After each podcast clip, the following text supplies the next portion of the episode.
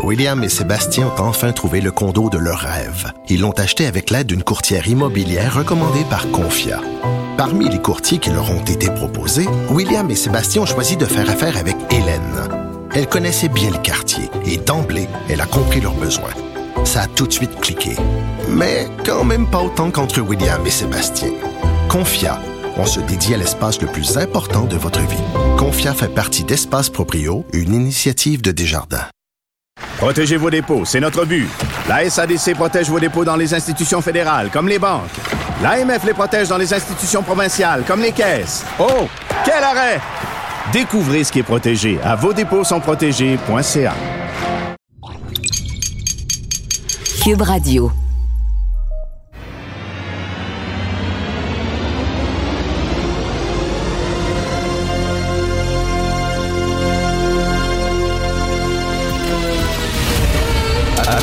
Attention, cette émission est laissée à la discrétion de l'auditeur. Les propos et les opinions tenues lors des deux prochaines heures peuvent choquer. Peuvent choquer. Oreilles sensibles s'abstenir. Richard Martineau. Martino. Un animateur pas comme les autres. Richard Martineau. Cube Radio. On est dans la marde. On est dans la marde, pas à peu près. Quand tu dis que Linda Evangelista, une des plus belles personnes au monde, puis quand je dis belle personne, je parle pas de l'intérieur, je parle du physique. OK? Un des êtres humains les plus magnifiques que foulé cette terre se trouve pas belle et est passée sur le bistouri pour être encore plus belle, tu dis tabarnouche, on est dans la merde. Si elle se trouve pas assez belle, imaginez-vous, nous autres, Christy. Et ça me fascine, je le dis à chaque fois. La différence entre les gars et les femmes, il y a des gens qui disent qu'il n'y a pas de différence entre les sexes, puis ça, foutaise. Veux-tu savoir une des différences fondamentales? C'est que le gars, même s'il est bien moche, le gars se regarde dans le miroir et dit Ah ouais, ouais, ouais. Même s'il est super moche, là, vraiment, là. Tu sais, badana, pas de cheveux, moche, tu sais. Il se regarde dans le miroir, il se peigne un peu, puis il dit Oh ouais. Alors que la fille, a beau être belle, magnifique, là, elle se regarde dans le miroir et elle dit Ah, c'est drôle, ça. C'est vraiment. Le gars se surestime au bout. Regardez le nombre de, de filles, des fois, qui sont harcelées au travers par des gars qui sont moches, mais qui ressemblent vraiment à un coup de poing d'un à viande.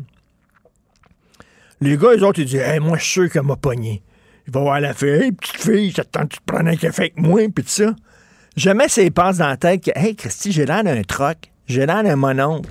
Je suis super moche. Cette fille-là est cute. Jamais elle va accepter mon, mon invitation. Non. Le gars, il est sûr qu'il va pogner. Hey, petite fille, t'as-tu de de café? Alors que la fille est brillante. On en connaît plein des filles brillantes, mignonnes, plein de talent. Puis qui disent Oh non, je suis pas bonne.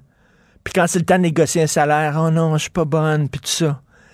C'est vraiment. Et là, tu dis, écoute, Linda Evangelista, t'as boire. C'est le top du top du top, là. On pourrait dire, Dieu pourrait pas faire un être humain plus beau que ça, même s'il essayait. Puis elle est pas contente. Elle se regarde dans le miroir et elle dit, Ah, il me semble que je passerais sur le bistouri, puis tout ça. Ben, passer sur le bistouri, ben, c'est fucker la face, littéralement. Et il paraît qu'elle est maintenant défigurée les gens qui sont un peu plus vieux, qui aiment le cinéma, surtout le cinéma italien, il y avait une comédienne dans les années 70 qui s'appelait Laura Antonelli. Laura Antonelli, c'était mon premier wet dream. Hein? La première fois que j'ai mouillé mon lit, c'était Laura Antonelli. OK? Dans, dans, ses, dans grandes années, elle était à tatar. Alors, Laura Antonelli, à un moment donné, ben, elle faisait du cinéma, puis elle a commencé à vieillir un peu.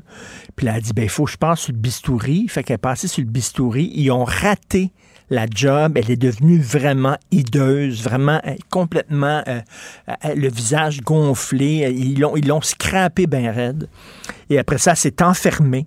Littéralement, elle a commencé à tomber dans la religion, elle sortait plus, tout ça. Ils l'ont trouvée morte il y a quelques années, euh, peut-être trois ans de ça. Elle était dans un demi-sous-sol euh, miteux. euh, elle écoutait la radio catholique et elle faisait les chapelets, c'est tout. Ils l'ont scrappé bien raide. Ils dit Tabarnouche, tu sais, il y a des belles filles, là. Et en même temps, Je juge pas les filles. Ils ont une pression énorme. À la télévision, là, pour faire de la TV, une fille, il faut qu'elle soit cute. Mais des fois, tu regardes des gars à TV, là, des lecteurs de nouvelles, des journalistes, ça, là, des, francs-tireurs, là. On s'entend, là, Benoît puis moi, là. Hey, pas des canons, là. On s'entend, là. Hey, y a-tu deux filles comme ça, là? Deux filles qui ressemblent, a l'équivalent de beauté de Benoît puis moi, qui auraient pu animer un show. Ensemble. Hey, pas sûr. Le gars, il dit, euh, ouais, Jean-François à la console, il dit, ben, Patrick Lagacé, non, non, il, est quand même plus cute. Il est quand même plus cute. Faut lui donner ça. C'est pas mon grand chum, mais il est jeune, il est fresh, il est quand même plus cute. Mais tu sais, mettons l'équivalent à deux filles. Est-ce que deux filles qui auraient été, mettons, l'équivalent de beauté de Benoît puis moi auraient pu animer un show? Je pense pas. Ils ont une pression. Des fois, tu regardes la télévision puis tu dis, tabarnouche, le gars, il est super. Moi, je fais de la TV, il n'y a aucun mot du problème. La fille, elle commence à vieillir, les patrons disent, Mmh, mmh, et ton poids, puis ça, puis toute l'affaire. Ils, ont, tu c'est sûr qu'il y a un traitement différent entre les hommes et les filles. Mais on est dans marne quand Linda Evangelista elle-même. Je lisais aujourd'hui euh, bon, cette, histoire absolument horrible d'un homme qui a tué ses deux filles. Encore un gars qui a pété des plombs, encore un gars qui avait des problèmes, mais au lieu d'aller euh, consulter, euh, bon, il a capoté. Mais euh, on, interviewe une dame qui s'occupe du réseau à cœur d'homme. Vous connaissez ce réseau-là, à cœur d'homme. C'est un réseau justement pour les hommes dans le besoin. Et euh, c'est une femme qui dirige ce réseau-là. Geneviève Landry, elle est peut-être très bonne, euh, sûrement, bravo Geneviève Landry, mais c'est une femme qui dirige un réseau pour les hommes dans le besoin. Imaginez-vous un homme qui dirige un réseau, je sais pas, de, de refuge pour femmes violentées ou un, un homme qui est euh, ministre délégué à la condition féminine. Les gens diraient, ben voyons donc, ça n'a pas de maudit bon sens. Mais là, on parle d'un réseau d'hommes, d'entraide d'hommes, puis c'est une femme, c'est correct. Mais il me semble que si c'est bon pour Minou, c'est bon pour Pitou. Si une femme peut diriger un organisme qui s'adresse aux hommes, en disant, ben, elle connaît bien, elle connaît bien le- les réseaux des hommes, pourquoi un homme... Il y a une comédie musicale qui s'appelle Hamilton aux États-Unis et on raconte la vie de l'ancien président des États-Unis, Hamilton. C'est un noir qui le joue alors qu'Hamilton était blanc. Et celui qui joue Hamilton est noir. Correct. La comédie musicale, elle paraît qu'elle est magnifique, super correcte. Mais imaginez-vous, on fait la vie de Martin Luther King. Puis c'est un blanc qui joue Martin Luther King. Imaginez le capotage qu'il y partout, là. C'est-à-dire, un noir peut jouer le rôle d'un blanc, mais un blanc peut pas jouer le rôle d'un noir. Une femme peut diriger une association qui s'adresse aux hommes dans le besoin, mais un homme qui dirigeait une euh, association pour les femmes, wow! Fait que finalement, ce qui est bon pour Minou n'est pas nécessairement bon pour Pitou. Nous allons maintenant parler de politique avec euh, Jean-François Lisée et Thomas Mulcair.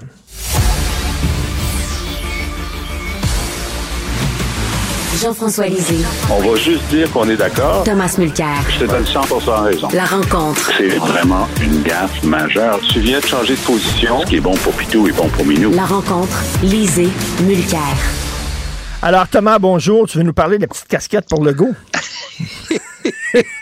Ben oui, c'est mon article aujourd'hui dans le Journal de. Montréal. Ça m'est revenu à l'esprit quand j'écoutais sa conférence de presse mardi. Il commence à se décrire dans des termes élogieux.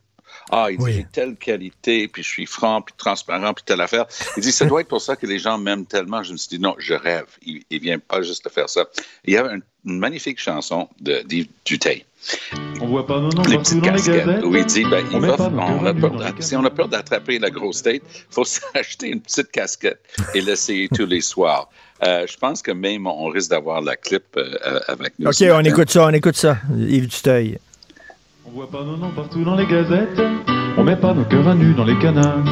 On a tellement peur d'attraper la grosse tête que pour s'en apercevoir, on va tous bientôt s'acheter une petite casquette et l'essayer tous les soirs. Ben voilà.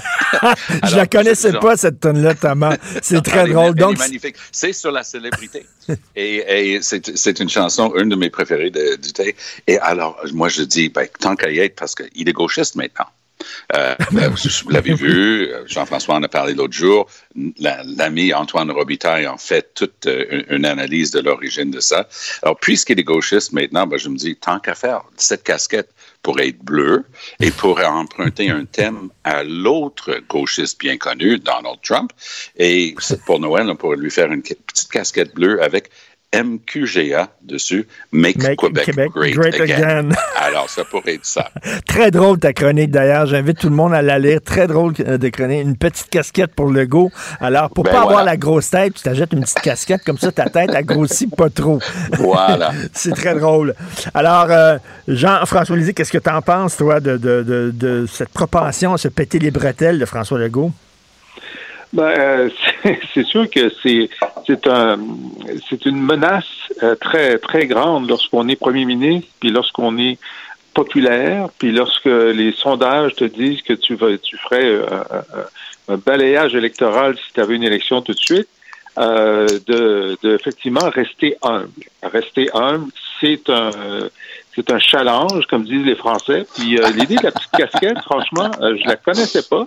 Et puis euh, oui, c'est une bonne idée. C'est une bonne idée. Mais hier, évidemment, M.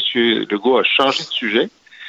Et c'est quand même une énorme proposition qu'il a fait pour essayer de ramener plus de 4000 infirmières dans le réseau. C'est, j'ai trouvé ça très audacieux. J'ai trouvé ça assez fort. Euh, je, suis, je, je, suis sceptique de la réaction sceptique de la FIC parce que hmm. je vois pas exactement ce qu'ils demandent de plus. Ils disent on, on veut arrêter euh, le temps supplémentaire obligatoire. Ben oui, mais pour l'arrêter, ça prend 4000 infirmières de plus. Puis pour les attirer, ben, ça prend des primes. Oui, mais Jean-François, c'est qu'ils disent, euh, vous nous demandez de signer un chèque en blanc, de vous faire confiance en disant une fois qu'on va être dans le système, vous allez régler le problème des horaires. Eux autres, ils disent régler le problème des horaires, puis après ça, on va rentrer dans le système. C'est ça le ben problème. oui, mais tu peux pas, tu peux pas le régler si tu manques de personnel. Tu sais, mm. c'est la roue qui tourne. Il faut du personnel pour réduire les, les horaires. Puis moi, ce que j'ai aimé, c'est qu'ils donnent des primes à celles qui sont là qui sont restés, puis un peu plus d'argent à ceux qui sont restés qu'à celles qui vont venir. Ça, j'ai aimé ça. Hmm. C'était astucieux politiquement, je suis d'accord avec Jean-François, mais je comprends aussi la réaction de la Fédération des infirmières en train de dire, un instant, on a déjà joué dans ce film-là, de réforme en réforme, et Barrett tweetait hier. Barrett, pas capable de hmm. rester humble, et discret dans son coin, parce que c'est lui l'auteur de la plupart des problèmes qu'on a en ce moment, commence à tweeter contre eux autres. En tout cas, moi, moi j'ai trouvé, moi, je pense que ce gars-là va se faire clairer par Dominique Anglade, fermer la parenthèse. Pour les infirmières maintenant, un autre gros problème, c'est que la plupart des infirmières qui quittent vont dans des agences privées, sont mieux payées, puis les agences avaient les meilleurs quarts de travail. Donc, le soir et la fin de semaine, c'était pour les personnes les plus dévouées qui restaient dans le système et leur récompense, c'était d'être punis. Donc, ils ont promis de régler ça aussi. C'est une obligation de résultat. Il y a eu trop de promesses au fil des ans. Donc, je comprends ce scepticisme, mais je pense que leur euh, approche, c'est très euh, Missouri. Est-ce que tu crois... Show, me. Est-ce que tu crois, c'est ça, oui, mais est-ce que tu crois à la sincérité du gouvernement qui a vraiment la main tendue, là? Ils n'ont pas le choix. Richard, ils n'ont pas le choix. Si on ne veut pas connaître l'écroulement de notre système comme ils sont en train de vivre en Alberta, il, faut, il faut faire ça. On a tellement été tous les jours avec le nombre de cas de COVID-19, le nombre de personnes en soins intensifs, qu'on a oublié que des centaines et des centaines et des centaines d'infirmières quittaient à chaque mois pendant la pandémie. Notre système, l'épine dorsale, c'est les infirmières de tout le système de santé. Donc, il fallait qu'ils finissent par se rendre compte. Oui, mais s'ils disent ça, euh, Jean-François, s'ils disent non à ça, ça va être quoi la suite? Ben euh, ça, c'est la dernière cartouche euh, dans, le barillet. Là. En plus, ils, embauchent 3000 personnes pour remplir les formulaires que les infirmières vous disent, ben, des fois jusqu'au tiers de mon temps, c'est de remplir des formulaires. Mais vous avez raison, c'est pas à vous de remplir des formulaires. On vous a formé pour soigner des gens. Il va y avoir du monde qui va remplir le formulaire pour vous. Moi, je comprends pas tellement qu'est-ce que ça prend de plus? Ils ont dit hmm. aussi qu'ils allaient appliquer les, éléments de la nouvelle convention collective qui va permettre aux infirmières de s'autogérer, c'est-à-dire de pouvoir, si elles le veulent, se, répartir des quarts de travail euh, de gré à gré. Écoute, euh, si ça, ça marche pas, on est dans le gros trouble. Donc, tu demandes, tu demandes euh, aux syndicats euh, de, de, de, faire confiance au gouvernement. De, de, oui, mais, mais prenons le dernier. Ouais. Oui, mais prenons le dernier exemple de Jean-François. Moi, j'ai une belle-sœur à Toronto. Elle était, elle avait un, un, un, bon boulot dans le secteur privé, ce qu'on appelle middle management, et elle, elle a décidé d'aller vers le secteur public en santé. Donc, elle était la gestionnaire de la paperasse sur un étage pour toutes les infirmières. Et c'est un modèle qui est là depuis des années. Et ça marche. Donc, l'idée est bonne. Sauf que c'est pas vrai qu'on va pouvoir les former, leur montrer la terminologie, montrer les formulaires, puis les mettre en place rapidement. Même à la fin de l'année en cause, parce qu'ils donnent juste un tiers de l'argent en début d'année, les deux tiers à la fin de la première année, même en un an, il n'y a rien qui va changer. Donc, c'est une, une autre annonce d'une bonne intention. Le réel problème, c'est un certain Dr. Gaétan Barrette qui, lui, a pris toute le pot d'argent qui existait dans, au gouvernement du Québec, a tout donné aux médecins, puis tout d'un coup, on avait des infirmières des moins bien payées. Regarde les hôpitaux à Gatineau. Pas pour rien que c'était la première place où on commençait à fermer des urgences. Dès que tu étais membre en règle de l'Ordre des infirmières, puis tu pouvais traverser la frontière, tu avais 50% de plus euh, en Ontario. Alors, hasta la vista, euh, Gatineau. Jean, Jean-François, est-ce que quelqu'un peut dire à Gaétan Barrette que son parti lui-même, son propre parti, ne veut pas qu'il soit ministre de la Santé, si jamais il prend le pouvoir? Ah ben, lui dire? Il, soit, il veut plus qu'il soit là. Il veut plus qu'il, et il a raison, Jean-François. Ils veulent plus qu'il soit là. Puis Dominique Anglade a un test de leadership, là. Je, je vous le dis, là. J'ai déjà été chef de parti. Puis quand on a un qui, qui a besoin d'une casquette, euh, une casquette parce qu'il prend la grosse tête, Gaëtan Barrette devient embarrassant pour lui-même, mais ça, ben c'est oui. son problème. Il devient embarrassant pour son parti. Et ça, c'est le problème de Dominique Anglade. Parce que quand, quand il tweet, quand il tweet, il ne tweet pas son nom personnel. On s'entend, c'est Gaëtan Barrette, membre du Parti libéral. Ça, ça n'existe plus à titre personnel quand tu es, député, et d'un. Et de deux, il n'est même pas porte-parole en santé de l'opposition officielle du Parti libéral du Québec. Donc, il va falloir que Dominique Anglade l'assoie et dire c'est fini tu t'assois comme indépendant, mais c'est sûr que tu n'es pas, euh, pas candidat aux prochaines élections. Il va falloir qu'ils arrêtent d'être embarrassés par ce mec-là. Jean-François, je veux, je veux parler de Maxime Bernier. Euh, bon, il nous fait rire, Maxime Bernier, on le trouve bien drôle, mais il est de moins en moins drôle quand il dit qu'il faut euh, lutter euh, contre la tyrannie, faire la révolution. Ça nous rappelle Trump. Mais là, il a donné euh, à ses membres des courriels, des courriels personnels de quatre journalistes. C'est ça. Il a mis ça sur Twitter. Il a mis ça sur Twitter, des courriels personnels en disant Ah, vous voulez euh, jouer sale? Nous aussi, on peut jouer sale.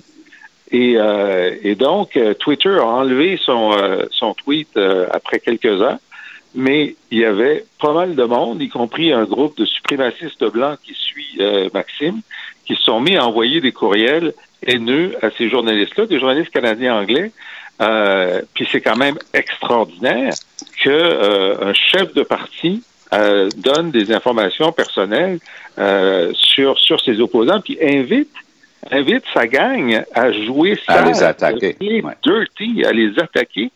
C'est là, il y a quelque chose qui marche pas dans sa tête là. Parce que ben, en, il, était, content que, que ces journalistes-là aient posé des questions sur le fait que des racistes et des suprémacistes blancs euh, appuie euh, Maxime Bernier. C'est pour ça qu'il a fait ça. C'est pas une bonne raison.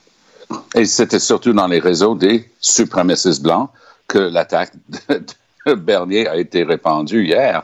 Et moi, je le connais. J'ai siégé avec lui. Je l'ai mmh. connu euh, avant ça. C'est pas un mauvais bougre, Maxime Bernier. Moi, je l'ai toujours appelé Max la menace parce qu'il avait l'air à peu près aussi confus que l'agent Maxwell Smart. Mais le, le, problème avec, avec Max, c'est qu'il il a fini par boire son propre Kool-Aid. Il, il, croit mm. son affaire. Et honnêtement, il essaie de manier des idées qui, sans le dire trop méchamment, échappent parfois en termes de la subtilité et la capacité de, de Maxime de les saisir. Donc, il part pour la gloire et, et ce gars-là est passé à quelques votes d'être chef du Parti conservateur. Ben, il doit ben, encore être en train de ressasser ça dans sa tête, ah, c'est moi qui avais raison. Donc, il a fait de la misère à, à Scheer, justement, que Scheer se fasse éjecter. Scheer a éjecté Bernier. Et Bernier a décidé de former un parti où il a eu quand même 800 000 votes aux élections. Donc, c'est marginal, c'est un aimant pour tout ce qui est marginal dans notre société. La pandémie, c'est sa seule cause. Aux prochaines élections, s'il se représente, Hmm. il va avoir beaucoup moins que ça. Il va pas pouvoir jouer au trouble fait comme il l'a fait. Mais pour l'instant, il commence à être carrément dangereux. Là. C'est- plus une blague quand tu publies des informations. Non. On appelle ça doxing en anglais. Tu sais, Oui, tout à fait. Tu Non, exactement. et c'est très, très dangereux Il comme est jeu. de moins en moins drôle. Euh, Jean-François, tu poses la question, est-ce que Stephen Guilbeault va devenir enfin ministre de l'Environnement? Oui, alors ça, c'est un test de crédibilité pour, euh, pour Justin Trudeau parce que il nous a fait. Il est vrai que sur euh, les questions d'environnement, il a, il a été très faible pendant six ans, pendant cinq ans. Pendant sa dernière année, il a euh, déposé des projets de loi, il fait voter des projets de loi et des, euh, des plans d'action qui sont euh, beaucoup plus intéressants. Là, pendant la campagne électorale, il a dit qu'il irait plus loin. Puis là, c'est le test de la réalité. Là. S'il Voilà. est sérieux, s'il est sérieux, il faut qu'il mette son écologiste au ministère de l'Environnement. Tant pis pour tous les dossiers que, que Guilbeault laisse en plan euh, au patrimoine. Et s'il est sérieux, il doit rompre avec les intérêts pétroliers du Canada. Puis il doit démontrer qu'il peut être un leader international là-dessus, puis se présenter à Glasgow, qui est la prochaine rencontre internationale, avec euh, avec des, des positions qui, qui en font quelqu'un de, de respectable puis de fréquentable sur cette question-là. Alors, Oui, et j'ajouterais sur le plan politique que la chose qui a empêché Trudeau de voler plus de votes au NPD, c'est que Singh martelait et martelait et martelait que le Canada avait le pire bilan du G7 en matière de respect de, de l'accord de Paris et de réduction des gaz à effet de serre, ce qui est vrai, on a le pire bilan. Trudeau a un, un des pires bilans dans, dans le monde, dans le G20, euh, pour, pour euh, sa gestion de, de cette crise climatique-là. Donc, Trudeau a une occasion en or. Il a un, un, environnementaliste parfaitement bilingue, archi respecté, profondément connaissant du dossier. Il peut, il est tout prêt. Il prend puis il remplace Wilkinson avec Guilbeault. Et s'il fait ça, je suis complètement d'accord avec Jean-François là-dessus. Là, il, il va envoyer un signal clair que c'est fini le bullshit en, en matière de climat Oui. pour le Parti libéral du Canada. Parce Ils vont commencer enfin à agir. J'ai vu là, sur une pancarte électorale de Stephen Guilbeault, c'était écrit au feutre acheteur de pipeline avec Ben, euh, trois points Ben, c'est d'exclamation. C'est ça. c'est ça un peu l'image qu'il a. là. Il est acheté, le pipeline. Là. Maintenant, qu'est-ce que tu fais pendant ton dernier mandat? Ça va te définir pour, euh, pour l'histoire. C'est ça la question qui est, qui est devant Trudeau maintenant. En tout cas, on a tous hâte de voir la réaction là, des, des- des syndicats d'infirmiers et d'infirmières. Est-ce qu'ils vont euh, accepter la main tendue? Sinon, ben, ils attendent quoi? C'est que- c'est quoi l'offre qu'ils attendent? là? C'est la question que tout le monde se pose aujourd'hui. Merci beaucoup, messieurs. Passez Allez, un excellent week-end. Bonne Merci. Salut, Merci. Jean-François, Richard. Ben, on rappelle que aussi Jean-François Lisée, si vous pouvez le lire et aussi écouter ses balados, c'est sur la boîte Je suis, euh, moi, un grand fan de ces balados, donc vous pouvez l'écouter là. Mais c'est ça la question, là. Concernant, euh, concernant l'offre du, euh, du gouvernement, Euh, il y a des gens qui disent on a déjà joué dans ce film-là, comme disait Thomas Mulcair tantôt. Là. Ne nous fait pas le coup, mais en même temps, Christy, on a besoin. Regardez, je comprends que vous êtes fatigué, puis, mais là, le système est en train de péter, là, de tout bord, du côté, puis on a besoin. On a besoin de vous. Vous êtes, je sais, des infirmières, vous êtes des infirmiers, vous êtes aussi des citoyens. Vous voyez bien, là, que le système est en train de péter. Vos frères, vos cousins, vos mères, vos grands-mères, euh, lorsqu'ils vont à l'hôpital, euh, ils ont droit à des soins. Si les infirmiers et les infirmières disent non, on n'accepte pas votre offre, on ne veut pas y aller, ben, on est dans marde. Vraiment. Et là, la balle est dans le camp des syndicats d'infirmiers et d'infirmières. Et comme l'écrit fort bien Mario Dumont aujourd'hui, on espère qu'ils vont accepter, qu'ils vont dire, écoutez, on vous fait confiance, on va rentrer dans le système. Puis, tu sais, il, a promis là, de changer les horaires. Je pense que le message est passé. Je pense qu'il comprend que le problème, c'est vraiment euh, les horaires de travail. Euh, on va voir maintenant euh, comment vont réagir les syndicats, s'ils vont accepter la main tendue du gouvernement. Merci, c'était vraiment délicieux. vous reviendrez, là. Ah oui, vraiment, bye. vraiment bon. Merci. Faites attention Ah vous. oui. OK, salut, à la prochaine. Votre auto, c'est un espace où vous pouvez être vous-même. Hey, c'était pas mangeable comme repas. Elle mérite d'être bien protégée et vous méritez d'être bien accompagné. Trouvez la protection la mieux adaptée à votre auto avec Desjardins Assurance et obtenez une soumission en quelques clics sur desjardins.com. Protégez vos dépôts, c'est notre but. La SADC protège vos dépôts dans les institutions fédérales, comme les banques. L'AMF les protège dans les institutions provinciales, comme les caisses. Oh, quel arrêt! Découvrez ce qui est protégé à vos dépôts sont. Mes récompenses Sonic, c'est le programme qui désire exaucer tous tes souhaits. C'est simple. Plus tu utilises ta carte du programme Mes récompenses Sonic durant les mois de mars et d'avril, meilleures sont tes chances de remporter 5000 dollars pour réaliser tes plus grandes folies. Visite l'une de nos stations Sonic et comble tes envies. Le préféré du règne animal. Bonjour, les petits lapins. Petit lapin, petit lapin. Cube Radio. Cube Radio. En direct à LCN.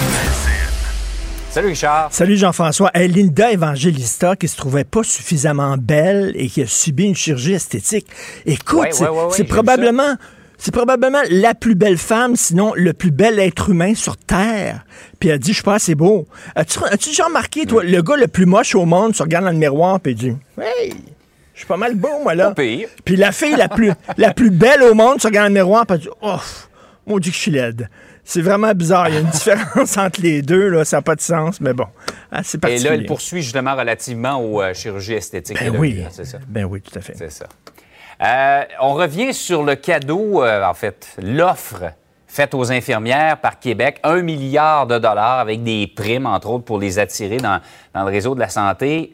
Je sais pas pour toi, moi, je regarde un peu les réactions sur les médias sociaux. C'est pas très enthousiaste pour l'instant. Hey, Ginette, ça te tente-tu de devenir infirmière? On va te mettre un petit mille.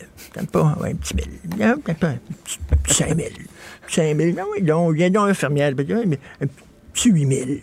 Un petit huit mille. Ah ouais, donc, ça te tente-tu? Puis toi, ça te tente-tu d'être enseignant? Hein? Ah ouais, mais petit 3 000. Ah oui, donc, petit 3 000. Évidemment. Et là, dans le milieu, ils disent, écoutez, c'est pas ça, là, c'est pas l'argent le problème, c'est les horaires. Mais ça le dit, ça le dit, OK? Euh, regarde bien, ce que, ce que dit François Legault, c'est que je vous comprends. Effectivement, il y a un problème avec les horaires de travail. Le message est passé. Mais là, on peut pas régler le- le- l'histoire du ça. temps supplémentaire là, parce qu'on est en pénurie. Embarquez dans le système. On vous donne 15 000 si vous acceptez de travailler à temps plein. Une prime imposable, cela dit, on vous donne une prime. Embarquez dans le système, puis une fois qu'il va y avoir suffisamment de gens, on vous le jure, lors des prochaines négociations de vos conventions collectives, on va changer vos horaires de travail. Alors là, écoute, la balle est dans le camp. L'affaire, il y, a- il y a deux façons de voir ça. On a déjà joué dans ce film-là. On a déjà fait confiance Ouais. à tous les gouvernements. On s'est fait arnaquer. On en a rôle pompon. On veut rien savoir. Ou alors dire, écoute, il y a vraiment une bonne volonté. Il y a vraiment, là, le gouvernement est sincère, nous fait une offre. Parce que si on dit non à ça, Jean-François, c'est quoi l'offre après, là? Qu'est-ce qui arrive après? Le système est en train de péter. Les infirmiers et les infirmières sont aussi des citoyens. Et vous voulez que vos proches aient des bons soins. Mais là, actuellement, le système est en train de péter. Je pense que le gouvernement vous fait une offre qui est quand même raisonnable. C'est certain que ça vous demande d'y signer un chèque en blanc et de leur faire confiance. c'est un peu une profession de foi, là. une profession de foi. Et écoute, euh, euh, si tu vois le verre à demi-vide, tu dis, ah, regarde là, on en a eu tellement de promesses, là, on est en train de péter aux frettes. Mais si tu vois le verre à demi-plein en disant, OK, on va encore une fois faire confiance. Mais tu sais, j'espère que il va y avoir cette entente-là entre les deux, parce que sinon, je vois pas comment on va s'en sortir. Je le vois pas. Bref, la balle est dans le camp euh, des euh, syndicats d'infirmiers et d'infirmières, et on verra ce que c'est une fin de non-recevoir, où on dit, écoutez, on va accepter la main tendue. On verra, mais comme citoyen, me dire, là, on se croise les doigts, là. Vraiment, là. Et le pire, Richard, c'est que j'ai l'impression que tout le monde est sur la ligne de départ, toutes les infirmières, puis on regarde autour. Si les autres, s'il y a un mouvement, peut-être que euh, le mouvement va faire en sorte que plusieurs vont y aller en se disant on va avoir de l'aide, les conditions vont s'améliorer, mais si personne n'y va, ça. je pense que ça va aussi avoir un effet Il faut que les conditions de travail suivent. C'est pas seulement, Hmm, si c'est seulement la prime, là, ça ne fonctionnera pas. Mais le gouvernement le dit, je vous le dis, là, le message est entendu. Là. En- faites ce premier pas, puis après ça, nous autres, on fera le reste. On verra. Par ailleurs, euh, la loi 105 là, euh, qui limite à 50 mètres à l'extérieur des terrains, des écoles, des hôpitaux, des centres de vaccination, des lieux de dépistage, les manifestations des anti-vaccins, ça a été adopté en quelques heures. Mais là, la Ligue des droits et libertés n'est pas d'accord. La Ligue des droits et libertés est contre. Alors, euh, voici leur justification. Et là, je cite. L'enfant a le droit d'être exposé à des points de vue contradictoires, que ceux-ci soient enseignés en classe ou non. C'est pas être exposé à des points de vue contradictoires, c'est de se faire écœurer par une gang de zozos avec des porte-voix. Voyons donc. Je veux dire, là, c'est pousser les droits et libertés un peu loin. On a-tu le droit aussi d'entrer à l'école en toute quiétude? On a-tu le droit aussi de pouvoir euh, aller sur le chemin de l'école sans se faire écœurer par des bozos? Écoute, euh, la Ligue des droits et libertés, la présidente, c'est Alexandra Pierre, OK? OK, moi, je vais me mettre là, devant la maison de Mme Pierre, là, avec un porte-voix tous les jours, puis je vais dire, la terre est plate! Venez avec nous. On est un mouvement, la Terre plate. Venez, la Terre, elle est plate. À longueur de jour. Je pense pas qu'elle va dire Ah, je suis exposé à un point de vue qui est différent. Alors, je l'accepte aussi, là. À un moment donné, là, regarde, on pousse les droits et libertés très loin. Écoute, là, une autre, une autre chose, pour te montrer, un homme qui a des problèmes au cerveau, qui attend d'être opéré au cerveau, dit moi je vais conduire mon auto quand même, j'ai le droit. J'ai le droit de conduire mon auto, rentre de plein fouet dans une autre auto, tue une mère et ses deux enfants. Tu te souviens le gars qui avait des problèmes d'épilepsie? OK? Non, j'ai le droit de conduire mon char. Moi, j'ai le droit de conduire mon char. T'as minute, tu peux faire une crise d'épilepsie. Non, c'est mon droit. C'est ma liberté. Le gars est monté dans son char. Il a frappé une femme qui traversait la rue. Il l'a tué. À un moment donné, les droits et libertés, là, OK, là, il va falloir. Et là, la liberté des cœurs et le monde devant des hôpitaux puis devant des, écoles, euh, non. Alors, je trouve que la Ligue des droits et libertés, ils ont chiré très fort. Très, très fort. ça pourrait être il devrait y avoir la Ligue des devoirs et libertés. Ben oui, tout à fait. Tu préposé aux bénéficiaires, attends un petit mille? 2000. Passer des grosses coupures ce matin, ben, Charles. oui, donc. Allez, bon week-end. Salut, bonne fin de semaine. Salut.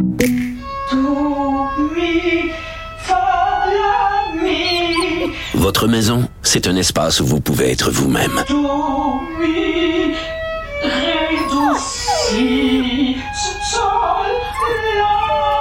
Elle mérite d'être bien protégée et vous méritez d'être bien accompagnée. Trouvez la protection la mieux adaptée à votre maison avec Desjardins Assurance et obtenez une soumission en quelques clics sur desjardins.com. Martino. Pour l'instant, nos avocats nous disent que tout est beau. Alors, vous savez que ces temps-ci, ce sont les consultations publiques sur le projet de loi 96, qui est une mise à jour de la loi 101. Je vais en parler avec euh, Pierre Curzi, tiens, que j'ai croisé hier au TNM, ancien député péquiste, bien sûr, de 2007 à 2012, et qui était justement porte-parole euh, officielle euh, en matière de langue. Bonjour, Monsieur Curzi. Bonjour, M. Martineau. Bonjour. Alors, selon, selon les anglophones, euh, les porte-paroles anglophones qui ont, euh, qui ont euh, aussi déposé un mémoire et qui se sont prononcés lors des consultations publiques, ils disent qu'est-ce qu'on peut faire de plus? On a, on a tout fait, là. Il n'y a pas de problème avec la langue française à Montréal puis au Québec. Qu'est-ce que vous en pensez? Ben, j'en pense que évidemment leur évaluation de la situation de la langue dans la grande région métropolitaine, elle n'est pas bonne. Elle est de leur point de vue à eux et de leur point de vue à eux, je peux comprendre qu'ils ils voient pas de problème puisque maintenant on est devenu euh, à Montréal une ville plutôt bilingue et même euh, tranquillement on s'en va vers euh, la, une présence de l'anglais plus importante que celle du français dans bien des quartiers puis dans bien des situations. Par ailleurs, cette question-là est intéressante. Quand ils disent qu'est-ce qu'on peut faire de plus, ben moi je leur dis rien. Vous pouvez rien faire de plus. Euh, non, mais ce que je veux dire, c'est ceux qui disent ça, généralement, te disent aussi, nous, euh, on, a, on a appris le français, et c'est vrai qu'il y a beaucoup d'anglophones qui ont appris le français, et alors, ils n'ont rien d'autre à faire de plus que de vivre dans cette langue-là quand ils sont en société, qu'ils utilisent le français comme langue commune, et déjà, ça va être très bien. Plutôt que de s'opposer à la notion d'avoir une seule langue commune pour tout le monde, qui serait le français, qu'ils y participent, ceux qui, euh, qui disent qu'est-ce qu'on peut faire de plus. Ce que vous pouvez faire de plus, c'est vivre comme vous voulez dans votre vie privée, dans la langue que vous voulez, mais dans l'espace public, vivez avec nous en français, ça va aider. Et Pierre Curzi, je rêve peut-être en couleur, mais Bill Clinton avait une très belle phrase en disant, il ne faut pas seulement accepter la diversité, il faut la célébrer. Et moi, j'aimerais qu'ils disent qu'il ne faut pas seulement qu'ils acceptent que le français est, est, la langue première au Québec, il faut qu'ils en soient fiers, il faut qu'ils soient contents de ça, il faut qu'ils célèbrent le fait français, sinon qu'est-ce qu'ils font au Québec? Ben, c'est-à-dire que, oui, comme toute minorité dont on respecte les droits, parce que c'est le cas dans tous les projets de loi, dans la loi 101, dans le projet de loi qui est présenté à l'Assemblée nationale, partout, on respecte vraiment bien les droits de la minorité anglophone. Et tu as raison, leur, leur, devoir serait de nous aider à célébrer cette différence-là, sans que eux, ça les prive de quelque droit fondamental que ce soit. C'est juste de dire, on va vivre avec vous. Comme actuellement, on est en train d'apprendre, puis euh, je le dis euh, vraiment, on est en train d'apprendre à être beaucoup plus ouvert à la diversité euh, religieuse, à la diversité des ethnies, à la diversité des genres. Moi, personnellement, j'apprends ça. Tu sais, j'essaie de rester ouvert, j'essaie de pas avoir de préjugés ou de les combattre. Et c'est la même chose que moi, j'espère. Mais c'est sûr que pour eux, si le projet de loi 96 est adopté et s'il est renforcé parce qu'il devrait l'être, euh, ça, ça va signifier l'acceptation qu'ils sont minoritaires et que à la longue ils vont se fondre dans la majorité. Et moi, très franchement, je pense que c'est souhaitable pour eux et pour nous. Est-ce qu'on n'est pas contradictoire? C'est-à-dire, euh, d'un côté, on dit c'est très important le français, de l'autre, euh, veut dire, on finance l'agrandissement du cégep Dawson, qui est le plus gros cégep au Québec et qui est un cégep anglophone. On donne l'hôpital Royal Vic euh, à l'Université McGill. c'est bizarre, on se tire dans le pied, là. Ben, on se tire dans le pied depuis longtemps. Tu sais, euh, moi, j'avais publié l'étude euh, euh, sur les cégeps en 2011. Ça fait dix ans de ça. Écoute, on le sait tous pertinemment que, mais ça, c'est pas nécessairement la responsabilité des anglophones, quoi qu'ils y aident, mais c'est la responsabilité des gens qui, après avoir étudié en français au primaire ou secondaire, décident qu'ils vont aller poursuivre leurs études en anglais. et c'est vrai pour les allophones et c'est vrai pour les francophones. C'est clair que ça, ça doit être la mesure euh, sur laquelle le gouvernement actuel doit intervenir. Puis, c'est pas vrai que c'est une mesure extrémiste, c'est une, une mesure extrêmement importante. L'effet de ça, si toutes les, tous les francophones et les allophones vont au cégep français, c'est d'abord, on va mieux financer nos cégeps parce que les, les cégeps, comme toutes les institutions d'enseignement, ça se finance à partir du nombre d'étudiants. On va arrêter donc de, de, gonfler euh, le collège, le, le cégep Dawson et puis les cégeps anglophones. On va se concentrer sur un meilleur financement des cégeps francophones. L'effet de ça va être aussi qu'il va y avoir plus d'étudiants qui vont continuer leurs études universitaires dans le système universitaire francophone. Là encore, ça va avoir un effet de meilleur financement et d'un rééquilibrage parce qu'actuellement, euh, on finance euh, proportionnellement beaucoup plus le système universitaire anglophone que Ben francophone. oui, ben c'est oui. pas normal dans une société. Autrement dit, on est en train d'investir dans notre propre anglicisation. Tout à fait. Et, ça, ça a pas, c'est illogique. Puis, les gens qui s'inquiètent, honnêtement, là, au Québec, euh, euh, je crois qu'on a, au niveau de la langue, deux objectifs. Celui de bien maîtriser notre langue française, autant à l'oral qu'à l'écrit, dans la syntaxe, dans le vocabulaire, tout ça, et bien apprendre une autre langue, puis ça va être l'anglais pour la majorité d'entre nous parce que c'est utile. On vit dans un continent où la langue anglaise est dominante, on peut pas se fermer les yeux. Mais d'abord et avant tout, maîtriser profondément une langue, parce que sans ça, l'apprentissage de quelque autre langue que ce soit, elle va être déficiente. Si tu maîtrises pas le code, le code linguistique de ta langue maternelle, ça va être difficile pour toi, pour euh, euh, d'apprendre correctement puis de maîtriser d'autres langues. Est-ce que vous trouvez aussi que les Québécois doivent aussi, c'est bien beau demander au gouvernement d'adopter des lois et tout ça, euh, mais nous avons un rôle à jouer, c'est-à-dire que si tu entres dans un commerce et qu'on te sert en anglais, ben exige de te faire servir dans ta langue, sans faire d'esclandre, sans s'énerver, tout ça. Mais malheureusement, Pierre, je vais souvent avec mes filles, mes enfants, dans des restaurants, puis on me sert en anglais, puis je demande d'être servi en français, on me donne des menus en anglais, tout ça. Et quand je demande d'être servi en français, mes filles roulent des yeux, papa, fais pas de... Hein, on est ça, tu fais un scandale, puis ils deviennent rouges, puis tu non, c'est rien que... Je suis... On n'a pas, on à se mettre à genoux pour être servi dans notre langue chez nous. Non, non, c'est ça. Il faut réapprendre cette fierté-là. Euh, il y a une démission. Puis, dans le fond, le projet de loi actuellement, euh, moi, je trouve qu'il est beaucoup plus pour nous que pour les autres. Tu comprends? Je veux dire, ce projet de loi-là, il, peut avoir deux effets bénéfiques. Le premier, c'est rendre le gouvernement, l'ensemble des gens qui travaillent dans les ministères, tout l'appareil gouvernemental et administratif, s'assurer qu'il y a des cadres, des balises très claires, de telle sorte que ce soit pas euh, justement la serveuse, le commis, la, personne qui te répond au téléphone qui soit obligé d'assumer la francisation.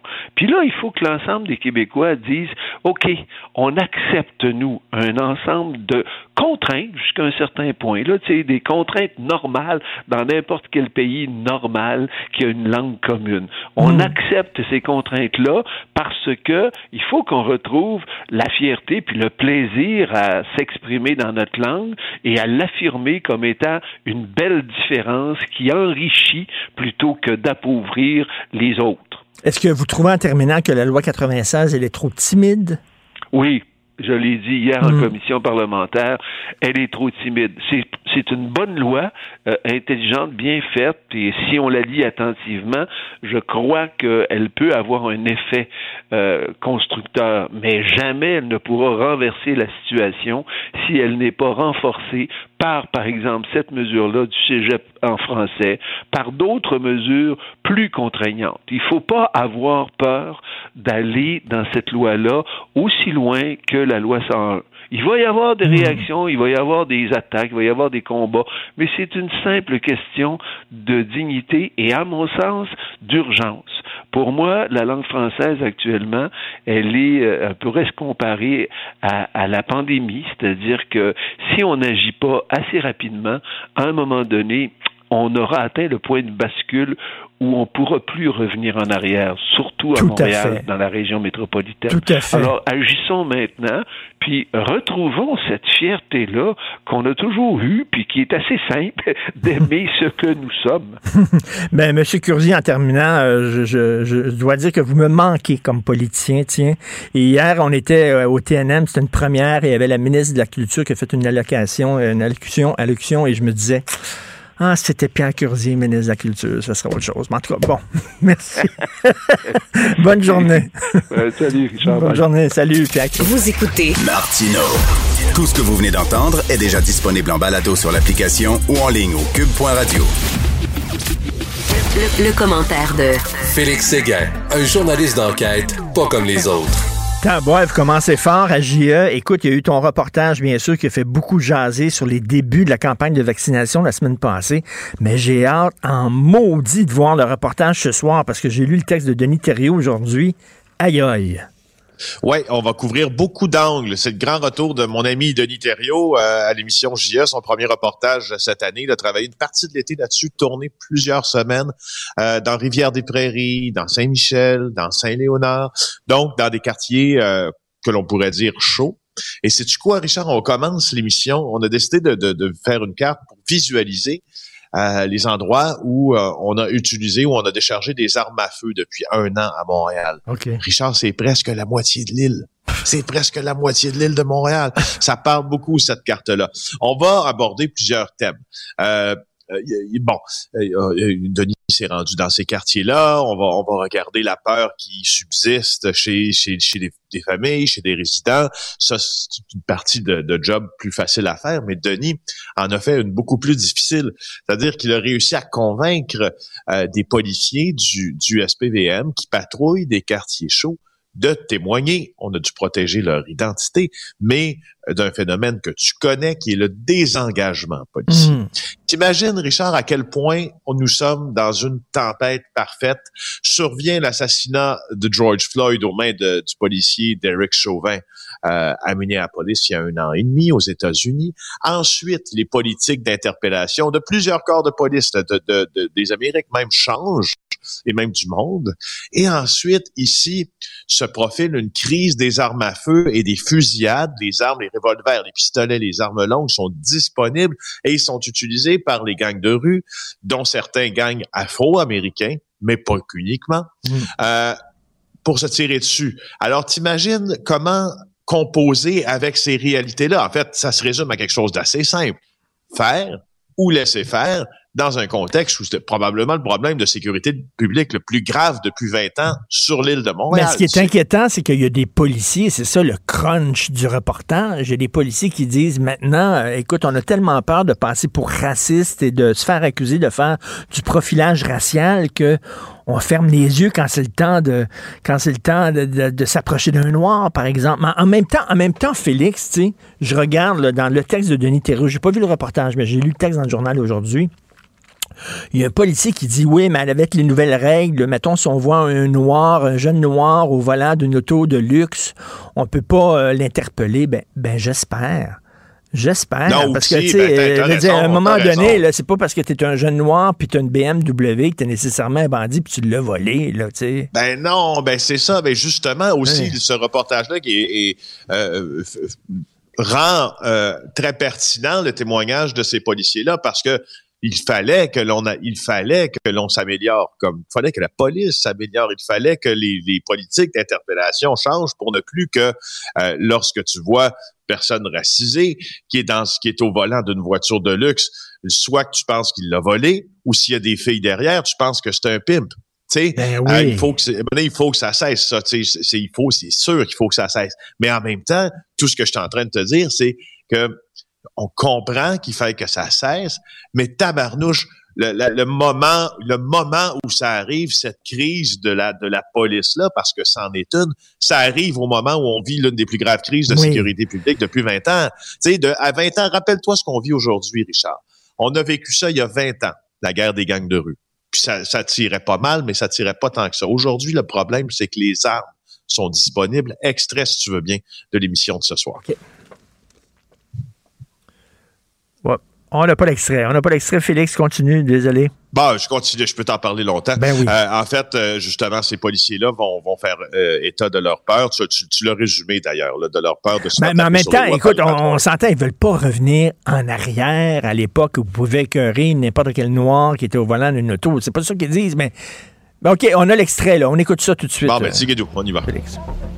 Le fait que les interpellations soient plus difficiles à faire du sens où il faut tout expliquer par des motifs légaux de pourquoi on interpelle un individu. Ça rend les interpellations plus difficiles parce qu'on veut pas non plus se faire taper ses doigts par nos patrons, se faire dire qu'on est raciste, se faire dire euh, par les citoyens qu'on interpelle quelqu'un pour rien. Ce qui irrite les policiers, c'est la nouvelle directive du SPVM qui les oblige à justifier chacune des interpellations en notant plusieurs renseignements comme l'identité ethnoculturelle de l'individu, les faits observables, pourquoi ils l'ont abordé.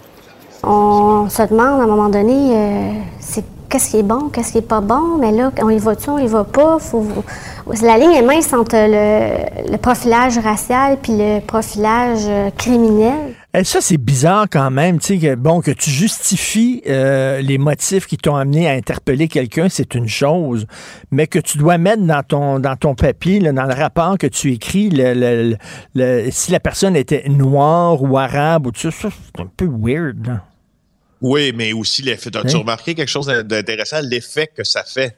Lorsque tu. C'est un peu comme un carnet d'étonnement qu'on utilisait à l'université. Tu sais, ça, ça, ça change énormément. C'est pour ça. On va aborder d'autres choses aussi. Tu sais, euh, euh, la culture des armes à feu, parce que au fond, là, le, le vrai problème, c'est un problème sociologique d'une culture des armes à feu qu'on est en train d'importer des États-Unis. On se demandait si on l'avait, cette, cette, une partie de cette culture-là au Canada.